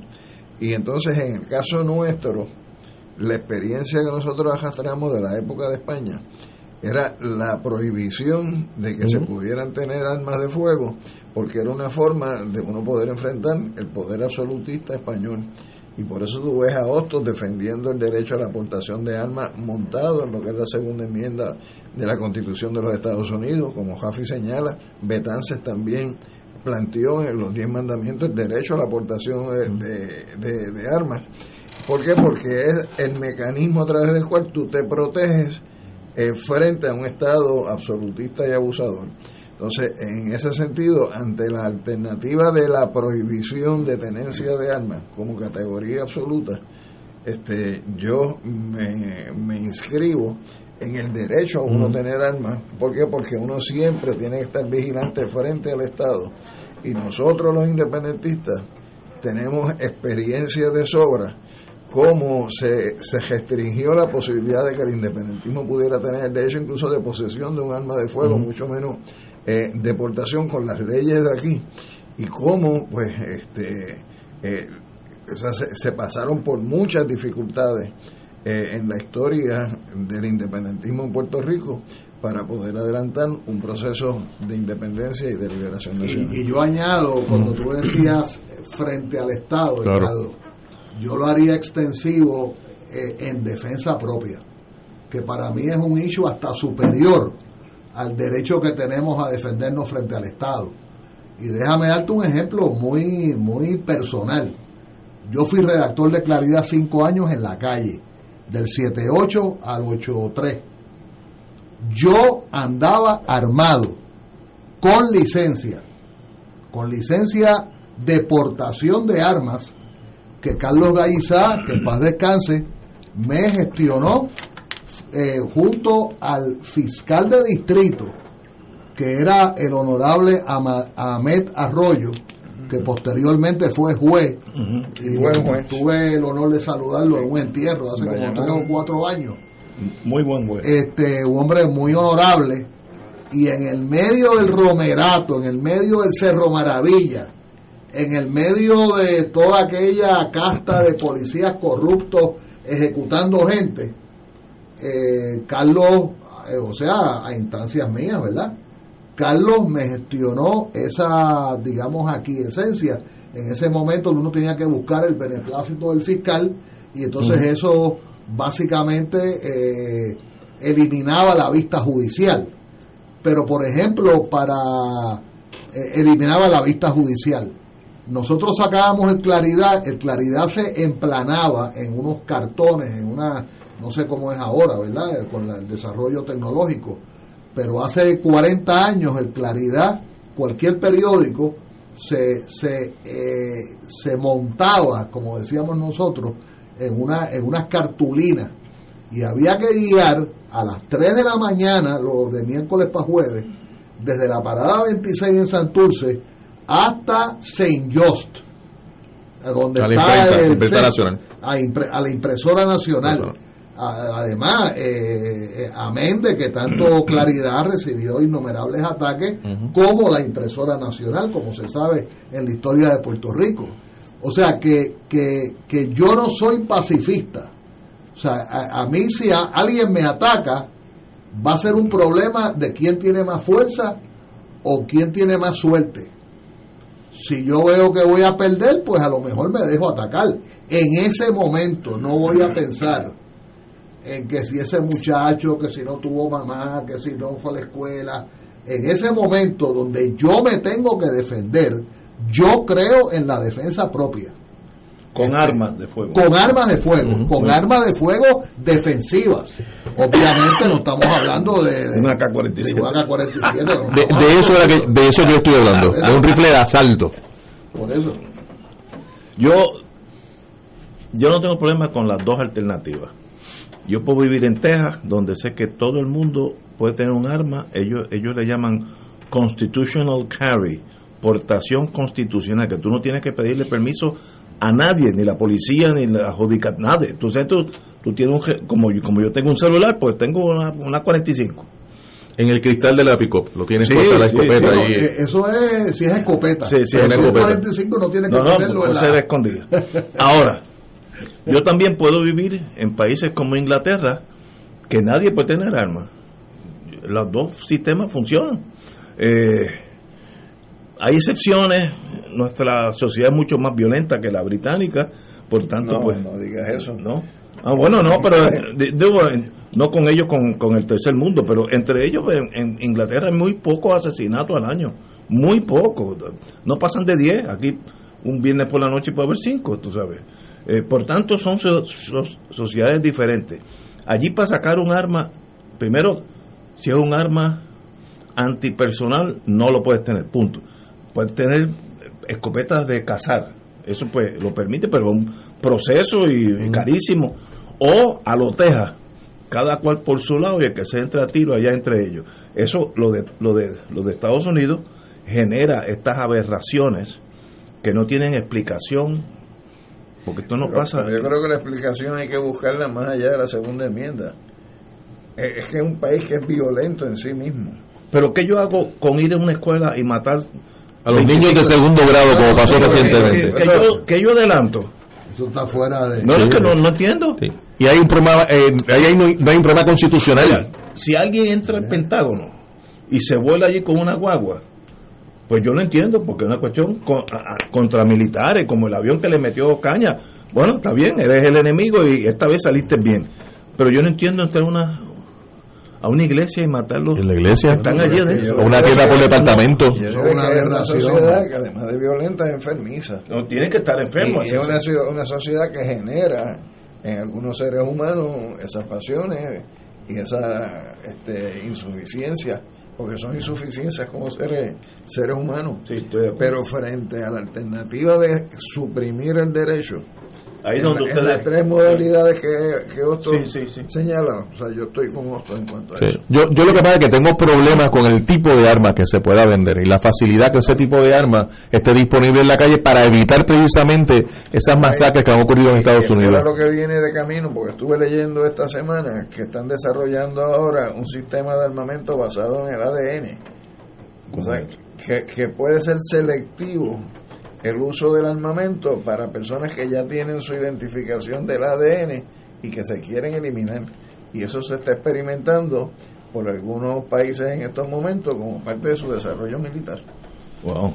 Y quiero Oh, repetir que la inmensa, bueno, la totalidad de las armas que llegan a Puerto Rico, bueno, se sabe, entran o por un avión o por un, o por un barco, Barco. o por el correo, que donde correo sí, llegar. sí, sí, sí. Reconozco que el sistema de correos federal tiene su propia unidad de inteligencia. Sí, sí, sí, sí. Eh, policía también. muy- Inspectores postales. ¿eh? muy, muy, muy valiosa en el sentido de que puede ser eficiente, pero por ahí entra mucha arma ilegal. Eh, en el último caso que yo estuve de entrada ilegal de armas de fuego por el correo, fue muy interesante porque la solicitud de esas cuatro cajas de armas de fuego fue hecha legalmente por una armería legal a una fábrica legal de armas en creo que en Connecticut Eh, allí salieron cuatro cajas de Connecticut y, Y se desviaron. llegaron cuatro cajas al correo pero sacaron tres cajas del correo y hubo una cuarta caja que no salió como diríamos en la calle por la legal. Entonces como salió no salió por la legal salió por la ilegal. En otras palabras vamos a resumir usted puede estar haciendo una fila en el correo mañana pasado y puede tener al lado suyo un traficante de armas de fuego este, eh, porque viene a recoger un paquete que le enviaron Sí, sí, el primito de. y entonces esa caja de correo, el perdón, esa caja de armas, quizás más pequeña o lo que sea, camufla, camuflea, eh, puede eh, puede, como digo, ser desviada y, y las autoridades investigan eso, no dan abasto, no dan abasto. Lo importante es que no le entreguen un almacén en una cárcel. Pero, bueno, Como no, recientemente no, tuvimos un caso. Bueno, no, eso es una medalla de, de- de- de- de oro. Pero déjame quedarme en las armas por 10 segundos. Eh, en las armas de fuego, este, hay que ver, eh, además, eh, las armerías tienen una inmensa eh, responsabilidad y tengo el, el pienso, como dicen en el campo, que las autoridades tienen que estar continuamente cuestionándose a las armerías, a las armerías que tienen licencia, pero hay que preguntarse para pa, pa quién están trabajando. ¿Cómo uno detiene que un cretino de 17 años compre, no 18, esa es la fecha, vaya a una farmacia y compre un AK-47, como pasó en estos este, dos, tres meses En el atrás? caso de, Nue- de Nueva York. Entonces, vaya y entonces entre una Y escuela. 500 y 500 balas. Eh, Eso no hace sentido. Yo no creo que eso está en lo que la Constitución No, claro. dice. Eh, Y a 18 años sin examen, un examen médico a ver si está bien o mal, eso es a lo loco. Sin adiestramiento en el uso de la- del arma. Sin adiestramiento Sí, en el sí, uso del arma. fíjate. Te la llevas hasta tu casa y se acabó.